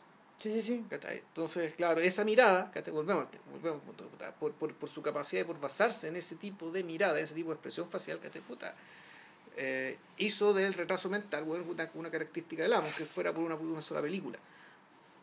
Mm. Entonces, el, el, el indio para estos efectos, eh, que, a ver, en, en términos normales vendría a ser el héroe, porque él es el que efectúa la revancha, él es el que impulsa al otro. A ratos, a ratos da la sensación de que, eh, de que el llanero solitario es el sidekick de tonto. Sí. No, bueno, y de hecho los créditos así es. Sí, así es. O sea, está Johnny Depp acreditado al principio, o sea, Johnny Depp, bueno, que además es coproductor, digámoslo. Y después viene Arnie Hammer, digamos, y todos los demás. Claro. Y en realidad, pero en realidad esto no es un dueto, es un trío, ¿cachai? Porque también está el personaje del caballo. Sí. O sea, el caballo que también es un caballo. personaje, también es alguien que hace que pasen cosas, también, tiene, tiene personalidad ese caballo. De- una y, y- y claro, y, ahí, y aquí- ahí sí la cosa se convierte un poco en parodia. Eso ya no es pastiche. Sí. El comportamiento del caballo Es es comportamiento paródico. Es que el comportamiento del caballo, claro, el comportamiento del caballo está sacado directamente eh, de- del... No, ¿te acordás que, no sé, po, ¿te acordás que alguna vez hablamos de lo importante que es el rifle y el pony, weón, pa- a propósito de Río Bravo? ¿Ya? ¿Cachai? Para el sujeto, Sí. para el macho del oeste, pues, weón. Y, y el, pero, pero al mismo tiempo, eh, eh, No, porque este caballo supuestamente era un caballo, era un menos con mensajero de los dioses, po, Claro. ¿cachai? Era un caballo que tenía un nivel espiritual superior, resulta que el caballo le gustaba el copete, po, claro, Entonces- sí, es, que, es que el caballo, el caballo es como Trigger, que Ya. yo creo que el mejor actor, weón, el mejor actor caballuno que ha existido, que, que era el caballo de Roy Rogers. Roy Rogers no necesitaba un sidekick, no necesitaba un Sancho Panza. Con el caballo estamos. Con el caballo, el caballo lo hacía todo, y el caballo era extraordinariamente inteligente. Sí, tení- mira, échale una mirada en YouTube, pues, el caballo le hacía todo el show al weón. Porque Rogers era un cantante. Pero, pero, pero como era una figura media circense, que tiene que haber salido del music hall, eh, Rogers en los, en los 30 y los 40 weón, puta, se hizo muy famoso y, y el caballo finalmente era el que era su era su contraparte cómica. Y, y en esa, esa es la idea que está detrás de este caballo. Claro. Que es un caballo que se sube, que se sube a los techos, que es un caballo que, que aparece cuando él quiere, digamos, y que se manda solo. Toma unas decisiones extrañísimas. Piensa más, a veces piensa, piensa más rápido que los humanos. Y además le gusta el copete, ¿no? Esa weá la encontré brillante, weón. Y ahí, y, supuestamente con este gallo era un mensajero de los dioses, ¿cachai? Llegaba todo, todo y decía, weón, la naturaleza está fuera de equilibrio. Esa es su conclusión. Cagó todo. Se fue toda la concha. Claro, claro. Tonto, tonto es como, claro, tonto, tonto viene a ser estos personajes, weón, que... O sea, un poco el, chamán van- tiene, tiene un poco está como el chamán pelmazo, ¿cachai? Pero también lo, Claro. lo desenmascaran, po, ¿cachai? Los indios dicen, no, este, este weón está loco, weón, lo tiene weón, cagado, claro. lo tiene cagado, la cagada que se mandó, weón, que anda cabrón chico, weón. Claro, llega un, llega un momento en que, no sé, el propio misticismo de este personaje eh, es identificado por sus propios congéneres, weón. Como, como que chanta, como sí. chanta, como idiota, como Sí. wea. weón. Y, y, y porfiado. Mm. Entonces, eh, es interesante que el tonto, el porfiado y el borracho finalmente son los que están llamados a, Sí, po. A, a salvar la situación. Eh, y a salvarla, a salvarla hasta por ahí nomás, finalmente. Si lo que hacen, lo que hacen es impedir, tal como rango, Lo que, que- lo- que se los violen a todos en esta pasada. Pero nada te asegura que lo Que viene después, que claro. lo que viene después. en realidad el triunfo es castigar a quien merece, a quien merece castigo, pero eso no te asegura nada para el futuro. No. Y, y, y es por eso, es por eso que la película comienza desde el futuro, Claro. mirando hacia atrás. Comienza en un futuro y, y- y en realidad y, y- y Y lo que hace la película en realidad uno podría incluso pensar que después de la secuencia de créditos ¿cachai? hay un, hay un largo plano de secuencia Maravilloso ese plano secuencia. claro que eso ya está hecho en estudio No, seguro que no, no, no, yo la vi en el cine dos veces, weón. y esa weá era, era tal Monumental. Valley ya Eh, Claro, eh, eh, lleva una visión impresionante porque es, es, es la- es- es Johnny Depp caminando, el, o sea, el personaje El Johnny personaje Depp, Johnny viejo o sea el, claro, el- el el- tonto viejo. eh, el tonto viejo caminando hacia... perdiéndose per- perdiéndose, perdiéndose entre medio de estas formaciones rocosas, Mm, caminando hacia claro. esas formaciones rocosas, caminando hacia el pasado o hacia el futuro, da un poco lo mismo, pero no, siempre... que desaparece Pero es el horizonte. claro. No el que desaparece En el fue lo que fondo, está diciendo bueno, esto eh, se fue. En el fondo, claro, esto se fue, a lo que referencia es a Shane, a la imagen final de Shane donde, donde Alan Ladd cabalga hacia, cabalga hacia las montañas y lo que hace George Stevens eh, es que mantiene la imagen de las montañas, pero eh, lo que se desvanece es el vaquero. Es el- claro ¿Cachai? Y Eastwood le rinde homenaje al final en el jinete pálido, pero, pero la imagen de Shane es indeleble. O sea, esta, esta, esta, esta apunta para allá. Y lo interesante es que el plan no se acaba, y no se acaba, y no, No se, se acaba, acaba. y sigue, po. y sigue hasta que se desaparece. po. Mira qué divertido, sabes que me está acordando de Sokurov. O sea, esta es la forma que tienen estos weones también de hablar de lo, de lo que se va y lo que queda.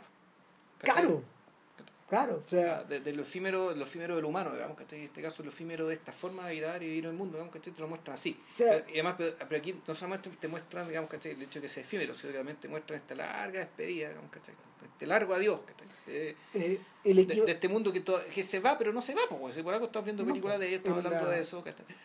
El equivalente en el Roy Beam es, es la película completa. Sí. La película completa del juez Roy Beam Sí. es un viaje Es hacia un- allá. Claro, o sea, es un viaje y un requiem, ¿cachai? De esta cuestión. Claro, y, y por eso ese sentido de que, de que la cantante, creo que es Lily Langtry, ¿Ya? la cantante que Ava, Ava Gardner creo que es, ella se detiene en el- al principio en la, en la estación o al final, ya no me acuerdo. La vi hace como Parece que al 30 principio y al final. claro, Sí. porque a ella le cuentan la historia, Sí. creo. La hice como 30 años, pues, nunca se me olvidó. Yo le hace como 25 años. Claro, y, y la, la idea es que el ella que es la e- ella es la ella a ver ella es la es, la- es el oído que está escuchando al último superviviente a la persona Claro. que se quedó digamos eh, y que, que nada pues Roy Beam siempre esperó que Lily Langtry llegara Claro. claro, a, a, a cantar una noche en el pueblo y cuando ella llega ya todo todo es Eh, pasado Está, está todo, todo distinto. O sea, Claro. y ese ya no es y ese ya no es el mundo del juez Bean. Exactamente. No, eh, no me deja de hacer sentido de que partiendo desde que, desde que partiendo, no sé, pues de una entretención de carnaval o de Disneylandia, Claro. estos buenos rematen en esto. Exacto.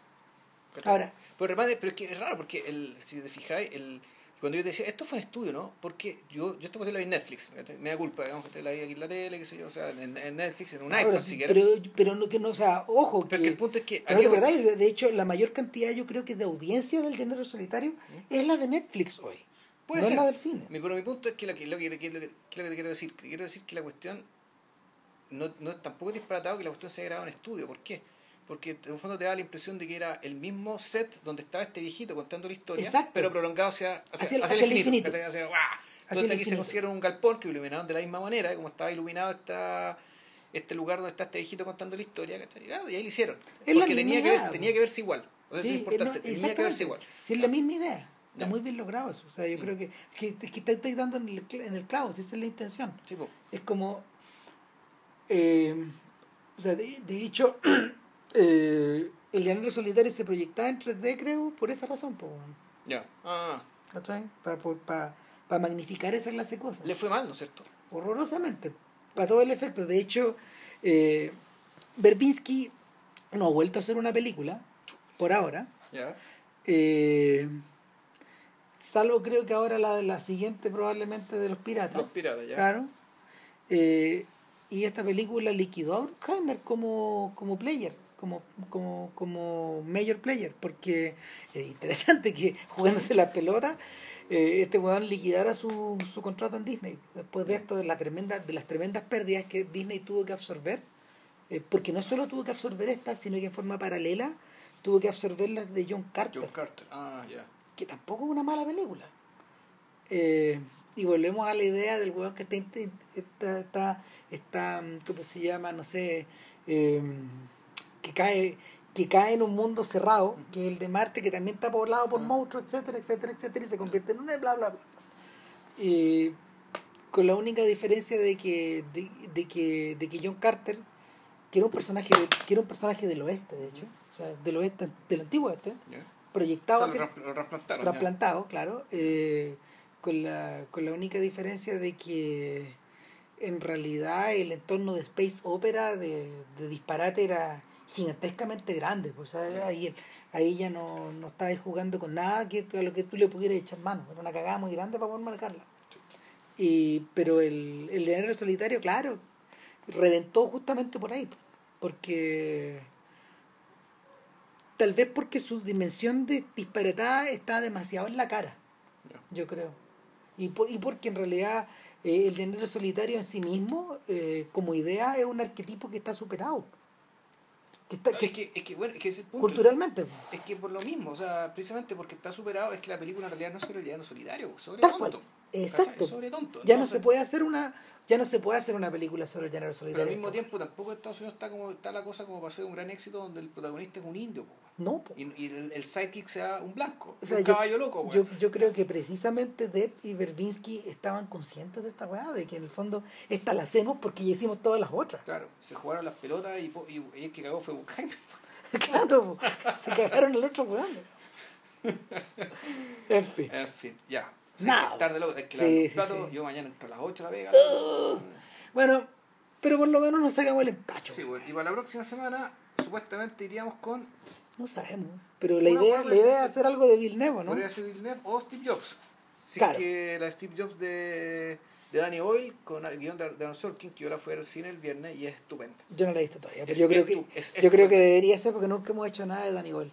Y de Steve Jobs tenemos harto pendiente que hablar. O sea, el- el que lo que pasa también uno podría hablar ya también de la presencia del personaje en pantalla. ¿Qué va, a pasar? Pues sí, sí, sí. to- llegar a Steve Jobs es un poco Claro. llegar a eso también. Y si quieren hacer las tareas, vean también el documental de Alex Gibney, El hombre en la Sí. máquina, que también es tremendo. Buenísimo. Es muy, muy bueno.